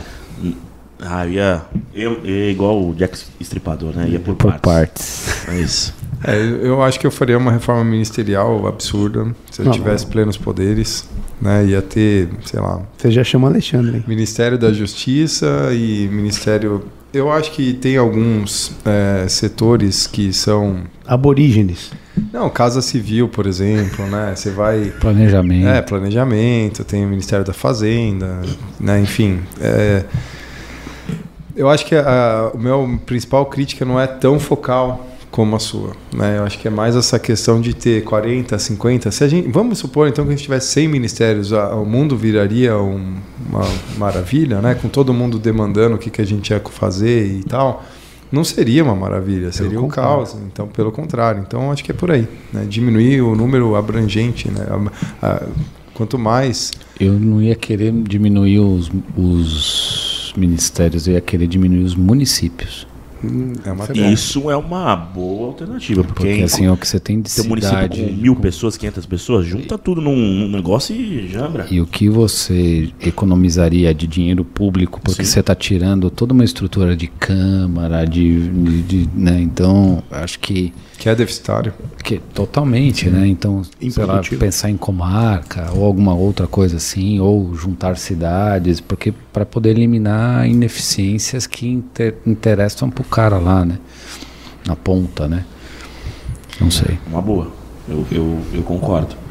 E uma coisa que eu sempre me perguntei, falei, "Mano, por que, que tem município com, sei lá, tem um povoado aqui com 500, 50 quilômetros depois tem mais um 500. Cara, pega, Porque tem alguém tudo. mamando no, no- no Não, óbvio, dinheiro né? dos, dos caras que estão pagando imposto. ali, Mas, né? pô, junta todo mundo. Pelo menos faz uma festa de mil pessoas, né? Mas assim, se a gente for pensar que a história ela evolui a passos lentos, né? Será que a nossa é, civilização atual ela não tem que é, experimentar aí essa forma de organização política até o extremo para a gente é, É, sem dúvida. Nossa. Re- Reforma política, senão você não consegue mudar isso nem a pau. Se não virar voto distrital, descentralizar esse tipo de coisa, fica completamente impossível, cara. É, esse é o, é o único caminho viável para isso. Não tem, não tem outra opção. Sim, e, e por que, E que é- a gente e- não é moderniza né? isso, né? Acho que é, justamente é essa luta contra o sistema, porque a turma que subiu não quer descer e não vai é, promover as reformas necessárias. Né? Não, privilégios, né? As leis para eles mesmos, que é o que funciona. Quer falar do EAD? Não, então, eu, eu queria perguntar pro, pro PV isso aí, cara. É, tá na moda, né? Nós que somos médicos aí, e você já deve estar acompanhando esse movimento há muito tempo, que é de cursos EAD, né? E todo hoje, assim como todo mundo tem um podcast, todo mundo quer ter o seu curso EAD e tal, né? E como é que é esse, esse produto? Né? Isso já chegou aqui na produtora? Você tem experiência com isso? Como é que, como é que funciona isso? Né? Porque para além do conteúdo, você precisa dessa infraestrutura, né? De curso, produção, pós-produção, né? é, roteirização, né? E hoje todo mundo quer ter o seu curso vendendo no Instagram, né? No, no Hotmart e, e como é que é isso aí? Você já sentiu esse movimento? Como é que é? Cara, é. Eu acho que está muito alinhado também com, inclusive, o que o Regis falou, né? Sobre a transformação da educação. É, hoje, para você buscar por conteúdo, você não precisa ir lá na faculdade ou ir num curso que você gosta e ficar horas e horas e horas assistindo uma aula é, que, por vezes, se torna maçante e cansativa. É, a liberdade que a gente falou no início. E é engraçado, né? Porque no final das contas tudo fala sobre a liberdade da pessoa poder escolher, desde aquilo que ela quer fazer até o que ela quer estudar, possibilita com que ferramentas de ensino à distância cresçam, né? Você vê grandes é, instituições de ensino crescendo muito por conta disso. É, a Estácio, por exemplo, né? Ela, ela cresceu muito, ela atingiu um- uma gama enorme de pessoas por se tornar um polo de educação à distância, na qual uma vez no mês ou uma vez no, no- semestre a pessoa tinha que ir lá e fazer uma prova, né? Então se torna um ensino híbrido. A gente se preocupa muito com isso, principalmente no mercado corporativo, Caio. É, as empresas hoje elas são muito diversificadas e o home office ele também, a pandemia, né? Ela intensificou isso. Antigamente você tinha que ir lá todo dia para o escritório e se você fosse um treinamento, você ia para um hotel, ia para uma sala de treinamento, ficava lá o dia inteiro tendo acesso a conteúdo. Hoje, com as empresas tendo o trabalho híbrido, vai uma vez na semana, ou às vezes nem vai, por exemplo, a, a plataforma de ensino à distância se tornam fundamentais para você disseminar conteúdo de treinamento e desenvolvimento, que sempre foi o nosso público. Né? E aí a gente acaba também trabalhando com outros As empresas fazem o seu funcionário ou dão o treinamento que elas acham para o seu funcionário. É isso? Isso. É isso que você está falando. Cara, grande parte das grandes empresas hoje no Brasil, elas têm uma área de treinamento e desenvolvimento, né? E essa área, ela é responsável por trabalhar todo o conteúdo programático daquilo que é repassado para os colaboradores. E isso está muito alinhado com o planejamento estratégico. Legal, eu preciso crescer. Ok, então eu vou dar um treinamento talvez de vendas. Eu preciso ter ali uma relação mais humanizada, então vou dar um treinamento de liderança. Então, isso está muito alinhado com o que a empresa está querendo para o futuro. Hoje, uma coisa que está muito é, é, é, em alta é, é o ESG, por exemplo. As empresas buscam por isso. E aí, cara, é, para você fazer isso e tornar a experiência de ensino menos cansativa, entra a plataforma. E aí a gente tem uma hoje, a gente chama Edita, chama Edita Play, é uma plataforma white label. Então, sei lá, se a gente quiser amanhã fazer o Beyond the Cave Play, por exemplo, você coloca teu logo, coloca lá teu podcast, teus vídeos e tá pronta para rodar. E já era. Só que qual que é o grande desafio que muitos infoprodutores ou muitos geradores de conteúdo ainda não entenderam? Eles acham que é simplesmente faz uma live, abre o carrinho, grava a videoaula, independente da estrutura, lança e tá tudo certo. Com o tempo, se você não tem uma diversidade sobre o conteúdo que você está passando, você acaba desengajando o usuário. Pensa o seguinte: pensa que os cento e poucos episódios do Beyond the Cave fossem sobre o mesmo tema. Cara, natural que você começasse com um usuário, fosse crescendo, depois você fosse caindo. Ou seja, uma trilha de aprendizado hoje que você consiga fazer com que o outro compreenda, que você consiga fazer com que o outro tenha um engajamento, que ele consiga obter resultado, ela precisa ser uma trilha mista. O que seria uma trilha mista? Mesclando, é blend, né, que fala. Mesclando presencial com virtual, sendo que no virtual você precisa ter peças síncronas e assíncronas. Peças síncronas, que tem sincronicidade. E o que a gente está fazendo aqui, por exemplo, a gente tem um sincronismo, a gente consegue dialogar. Assíncrona são aquelas peças na qual você precisa é, é, de um tempo, por exemplo, para o aluno. É um infográfico, é uma planilha, é um relatório, é um exercício, porque isso facilita muito com que aumente a absorção do conteúdo. Então, beleza, eu começo com uma peça síncrona, que é um podcast falando sobre um determinado é, é, tema. Finalizou o podcast, eu tenho uma peça, na- uma peça é, é, assíncrona, que pode ser um exercício. Cara, nesse podcast com o Regis, o que, que você entendeu? Coloque aqui. Isso aí escreve lá na plataforma e vida que segue. Aí depois, uma outra aula. Então, é, é, diversificar formatos é fundamental. Então você começa com uma videoaula, depois vai para um podcast, depois você vai para um programa de entrevista, depois você volta para uma videoaula um pouco mais produzida. E aí tem uma coisa que muitas empresas já fazem isso e hoje em dia produtores de conteúdo nem tanto.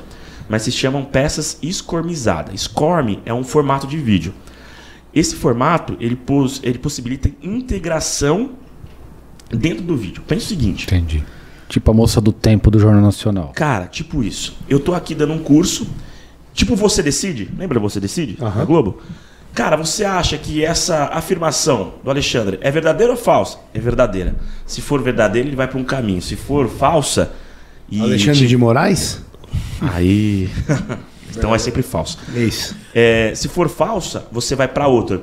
Ou seja, o, o aluno ele tem ali dentro da própria tela uma trilha na qual ele tem muita interação. Então, mesmo o professor já tendo gravado esse negócio há anos atrás, o aluno consegue participar. E aí, e assim, tem uma, é, é uma empresa. Mas isso não é ao vivo, você tá falando assim, tipo, o Cara, bar tá, tá gravado Tá gravado. sim ou não. Isso, tá gravado e é um formato que você consegue trazer essa interação. É muito legal. Olha, eu quando ah, o Caio trouxe essa questão, eu tinha mais críticas do que, né? é, você me trouxe muitos elementos que eu acho importante, né? Porque a, a aula presencial ela já não tem a grande retenção, a gente sabe disso, né? Muitas pessoas não têm o tempo de ir até a faculdade, moram longe, então a internet rompeu essas barreiras, trouxe com a pandemia uma, uma ah, o EAD chegou para ficar, né? Isso é inegável. Mas no entanto, eu sempre tinha aquela questão do tipo, você abre lá a tela e vai fazer qualquer outra coisa. Eu mesmo já fiz isso. Né? E aí a sua atenção, sua aderência àquele conteúdo virtual acaba se perdendo. Né? Se você não está ali interagindo e igual você falou a necessidade de ter atividades em que você abre a sua tela e fala olha estamos interagindo a, de maneira ao vivo né então você cria esse vínculo aí depois você faz com que o indivíduo volte no tópico no algum, em algum exercício então acho que dessa maneira você consegue ter um aprendizado melhor né? uma retenção da informação E isso até para aula ao vivo também, né? Assim, a gente às vezes usa em aula isso, isso é uma coisa muito legal, né? Por exemplo, você planeja uma aula e você vai falar, sei lá, cálculo ureteral, por exemplo. Aí você planeja a aula e você vai dar para o teu aluno, né? E tem as ferramentas que você vai e para e vai fazendo as perguntas no melhor estilo você decide, né? E aí você começa a mapear as dificuldades daquela turma, né? Então assim, o, o, o escopo da aula está na tua cabeça, só que muitas vezes quando você usa essas ferramentas mais, né, vamos dizer assim, modernas, a aula toma um rumo, né? Você vai conseguir transmitir todo o conteúdo, esse é o objetivo do final da aula, né? Mas você toma um conteúdo, um rumo que você não esperaria e que certamente é um rumo onde mais pessoas entenderam aquele conteúdo comparado ao modelo que você tinha na tua cabeça de como transmitir aquele conteúdo, né? Então ele é não engessado. ele não é Mas ele, ele é um conteúdo é, fluido. Do ponto de vista assim, da depender da resposta que você tem, que é a dificuldade de cada turma, você pode mudar a forma que você está transmitindo para você poder responder o que realmente aquela turma quer, essa é ideia. E isso é surpreendente fazer isso no EAD, né? Já ter isso Cara, gravado e, e ter, então Olha só, uma coisa é um mundo de possibilidades, outra coisa é o que é feito. E eu acho que mesmo com a evolução da tecnologia, tanto o professor quanto a escola, ou como criador de conteúdo, ainda não conseguiram entender que para você se relacionar com o outro de uma forma distante, é necessário ter uma certa imersão e interatividade. Então, por exemplo, eu, É, onde eu ia chegar, o, a- o ensino não é à distância. Cara, o Se ensino- o aluno não estiver próximo, nem que seja É é, mentalmente falando, matou a pau. né, ele não vai Matou a aprender. Porque, por exemplo, eu posso estar presencialmente aqui, mas eu não posso estar mentalmente aqui, digamos assim. E a galera não entendeu ainda. Porque, porra, eu vou lá, faço uma videoaula de duas horas. Você acha realmente que o cara na casa dele, numa quarta-feira, jogo do Corinthians rolando, Corinthians! vai Corinthians, 2x0, negócio! ele vai prestar ele vai prestar atenção na aula? Não vai, cara. Não vai. Então qual que é o grande segredo? Faz micropílulas de conteúdo. Você não precisa ter três horas de conteúdo para falar sobre uma matéria. Faz de 15 em um exercício, faz um podcast em um exercício, faz um bate-papo um exercício. E tem uma imersão Faz também. então.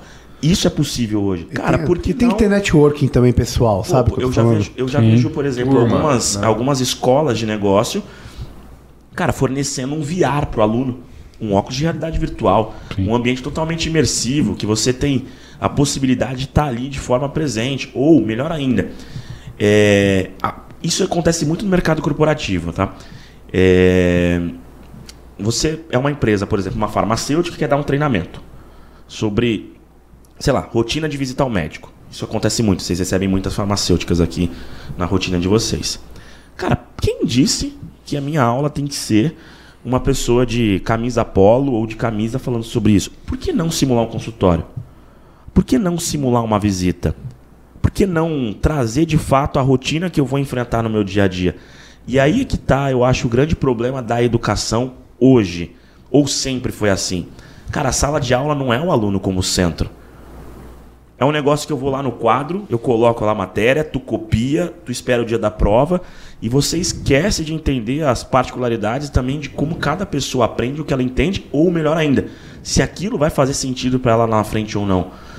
Então, qual que é o grande desafio de educação à distância? Tá crescendo? Tá. É legal? É. Tem plataforma? Tem muita plataforma bacana aí no mercado. Você vai encontrar diversos conteúdos interessantes. Mas o grande desafio é fazer com que a pessoa que está gerando esse conteúdo saia desse modelo tradicional que a gente tem e comece a perceber que a educação, para fazer sentido e efeito, precisa ser diferente. Senão, cara, não, vai adiantar. Sabe quem faz muito bem uma, uma educação? A Alux Investimentos, meu amigo. Esses caras, meu amigo. E a educação Normalmente com educação você gasta dinheiro, com essa educação você ganha, né? é uma educação que, faz, que gera dividendos. Ah, garoto. Gostou? Ah, tá- Dividendo? Gera Ah, dividendo. é. E, e falo mais. O produto novo dos caras tem a ver com algo que a gente gosta muito, que é o exterior. Porque eles já estão ligados que nós vivemos no extremo ocidente, né? E que se a gente deixar nós- toda a nossa grana aqui, tem um baita risco de daqui a um tempo você tá é, chorando as pitangas. Lembra dessa expressão? Chorando as pitangas? Então, então os caras, eles te direcionam do ponto de vista de qual, qual porcentagem da tua carteira vale a pena você jogar para fora, como é que você faz isso, tá? Com que players você pode fazer de uma forma segura, porque a gente fica na dúvida, né? Tirar o dinheiro do Brasil, às vezes você fala, pô, será que eu consigo? Será que eu não consigo? Dá pra Confio- usar esse dinheiro lá quando eu for Dá viajar eu- fora, isso, né? eu posso usar um cartão Então, fora, fora. Não posso. Como que eu faço para repatriar isso se eu preciso? Então, cara, esses caras podem dar essas dicas para todo mundo que precisa. Eu tô nessa há um tempo já, faz um bom tempo, mais de 10 anos que eu faço isso. E eles conseguiram me dar um up sensacional. Então, fica a dica para todo mundo. www.aluxinvestimentos com dois L's e X. E o Ronaldo já tá, já, Com. Ronaldo já tá morando nas Ilhas Caimã ou tá por aqui ainda? Não, não, Ronaldo Bela tá por aqui, o seu Dá Alexandre pra ligar pra ele ainda? Meu amigo, é, é free, é só bater ali, ó, 987830922. 987830922 obviamente. Só dá uma ligadinha pra eles que resolve assim, ó. Alux Investimentos. Alux Investimentos, meus amigos. Tá aí a dica. PV, eu gosto muito de você, velho. Apesar das merdas que você faz, eu gosto muito de você. Eu acho que existem certas coisas que não precisam ser faladas, né? Não, mas tudo bem. Agora, rapidinho aqui, só um corte aqui. Preciso ir no banheiro. Te- Ah, na- na hora do pitch? Na hora do pitch você vai no banheiro? Puta que pariu. É só o dono pra fazer isso. Ninguém nunca fez isso antes. Tudo bem, tudo bem, tudo bem. Vai, vai logo, hein, cara. Vai logo, vai, vai logo. Vamos pro nosso querido Pitch do Agora é a hora que se separa homens de meninos. É, vamos ver quem vai ganhar essa Ah, porra, lá, meu amigo. cara. Caião, explica pro convidado e pra quem não conhece, os caras que não conhecem, o que que é o pitch do livro e quais são as duas etapas que o nosso querido Bovinos vai apresentar os livros que foram trazidos com o maior carinho hoje. Para você que chegou agora além da caverna, o pitch do livro é o seguinte: trazemos por convidado três histórias, três sensações, Três ideias. três ideias, Três caminhos. três pensamentos. Três E- emoções. E no melhor exercício Mondiná, o nosso convidado aqui vai, baseado na nossa interação, na experiência, né? E no conhecimento prévio.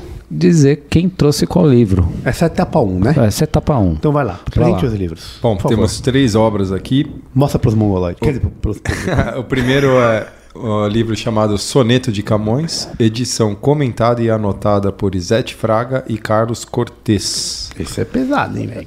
Isso aqui. Segundo Isso é livro, uma David boa, não, Hume. Não sei se é assim que fala, mas seguimos. Investigação sobre o entendimento humano. Coleção Bacana. Grandes Obras do Pensamento Universal. Um Já clássico. Tá, já tá na pegadinha. Um clássico. Legal. Um clássico. Esse é muito bom. Esse aqui é muito E a bom. terceira obra, Vamos ao que interessa, de João Pereira Coutinho. Esse português, Hum, português é, é, bom, hein? Tem dois portugueses aqui hoje, hein? Cara, hein? Caralho. Esse é o.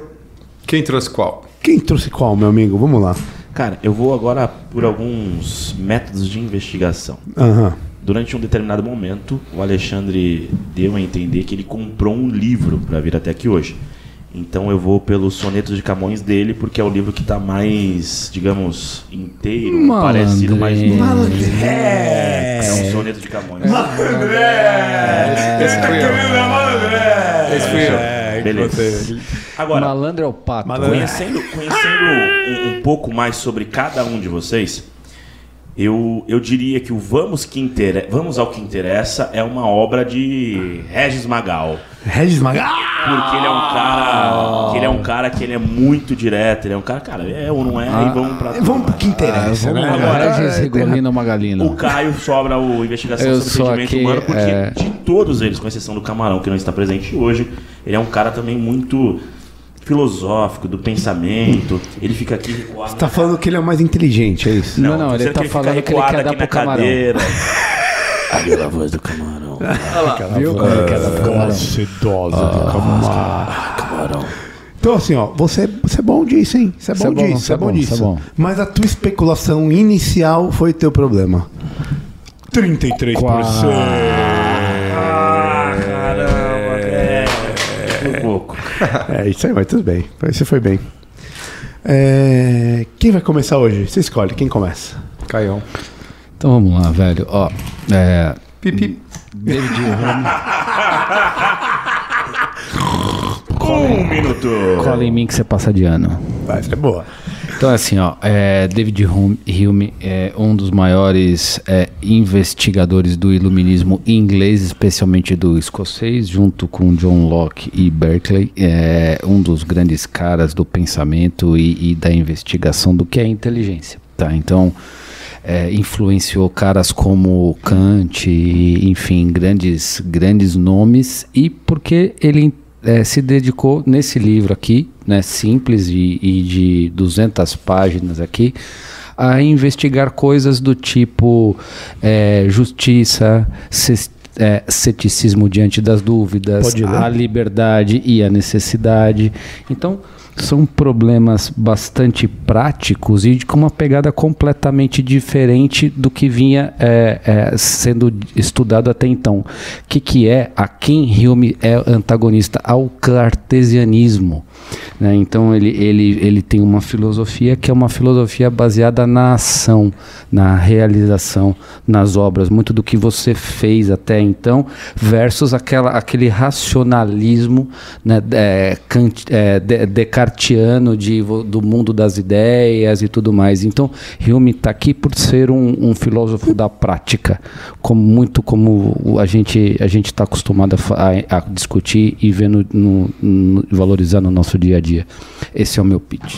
Ótimo livro, péssima venda. Não, Próximo. o livro é bom, mas ficou meio confuso ali o que ele quis dizer. Mas eu gostei, eu gostei. gostei também, Não, na verdade é o seguinte: quando você trouxe aqui, quando a gente estava discutindo, foi, foi o que eu mais gostei foi esse. Você bem sabe porque eu já li esse aqui, não todo, mas É, já li isso alguns aí, sonetos. cara, qualquer criança de 3 E- anos e- já leu, e- né? Minha filha já leu. Eu só né, vou velho? criticar porque isso aqui é uma competição. É, não, eu tô, eu tô sendo parceiro, velho. Tô sendo legal hoje.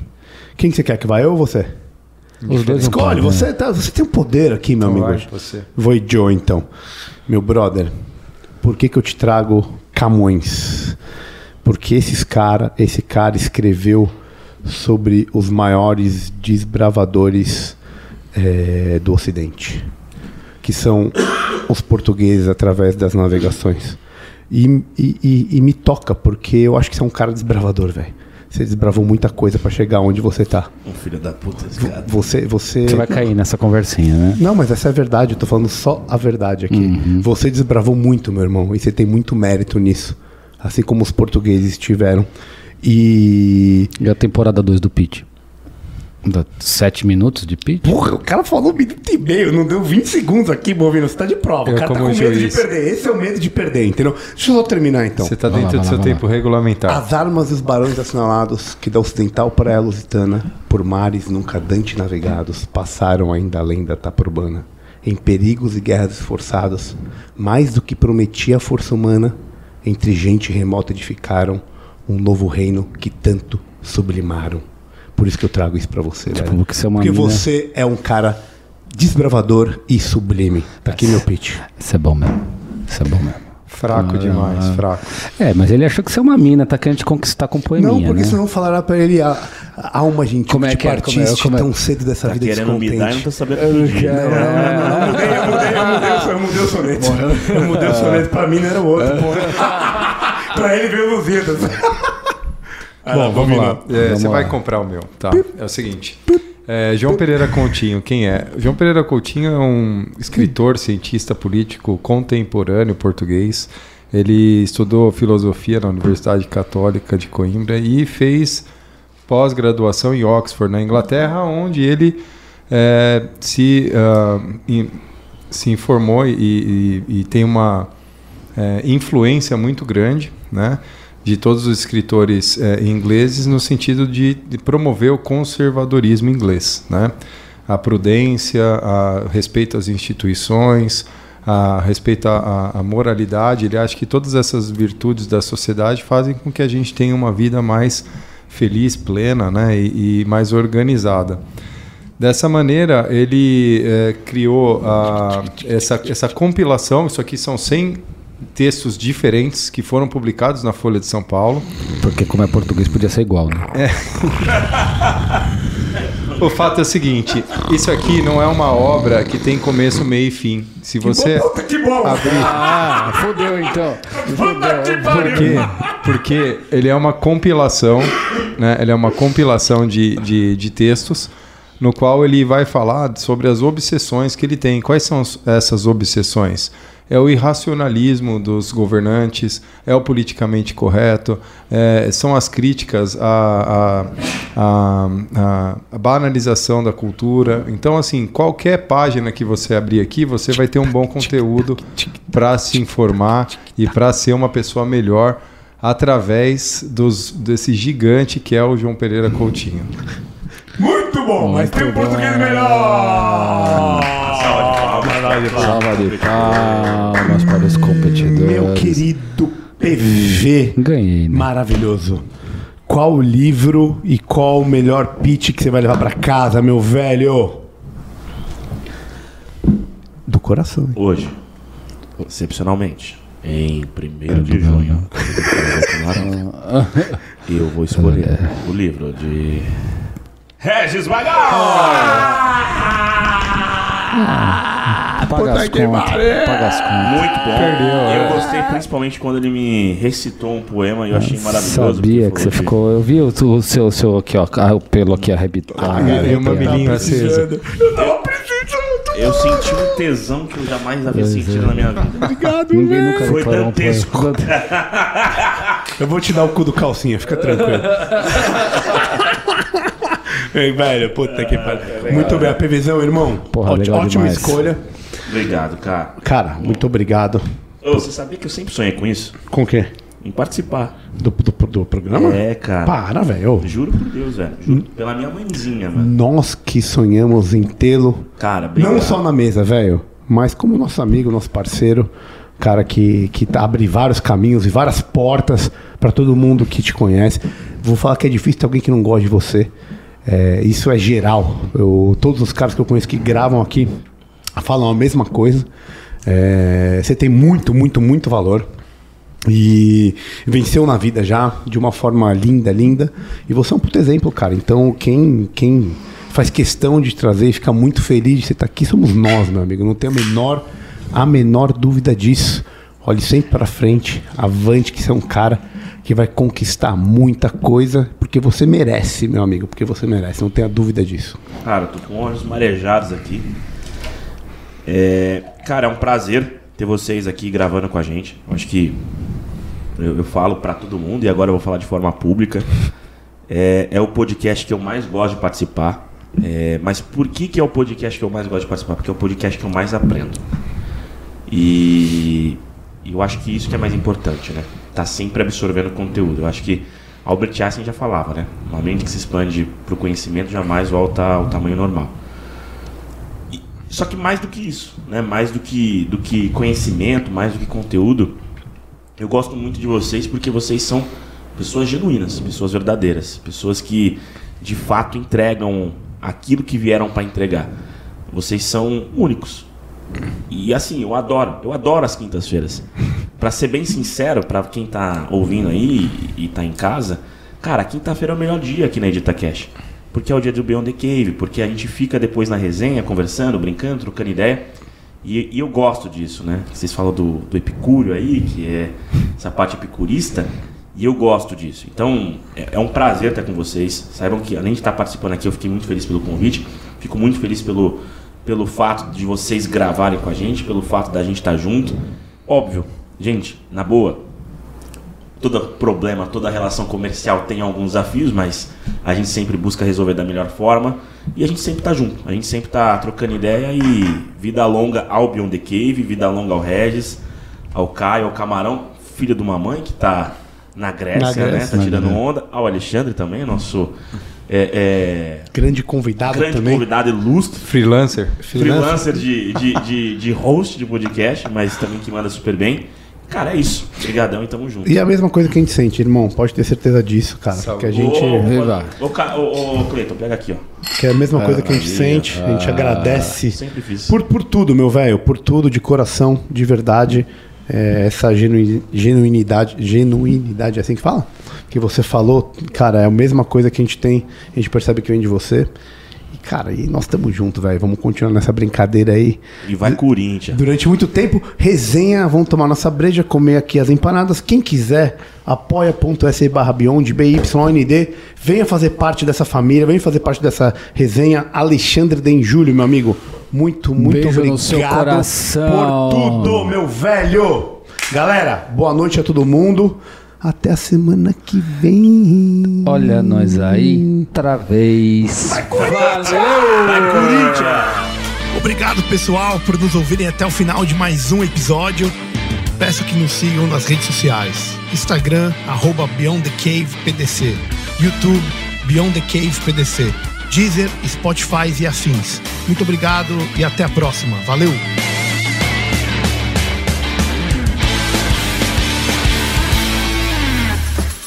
Produção, voz e conteúdo.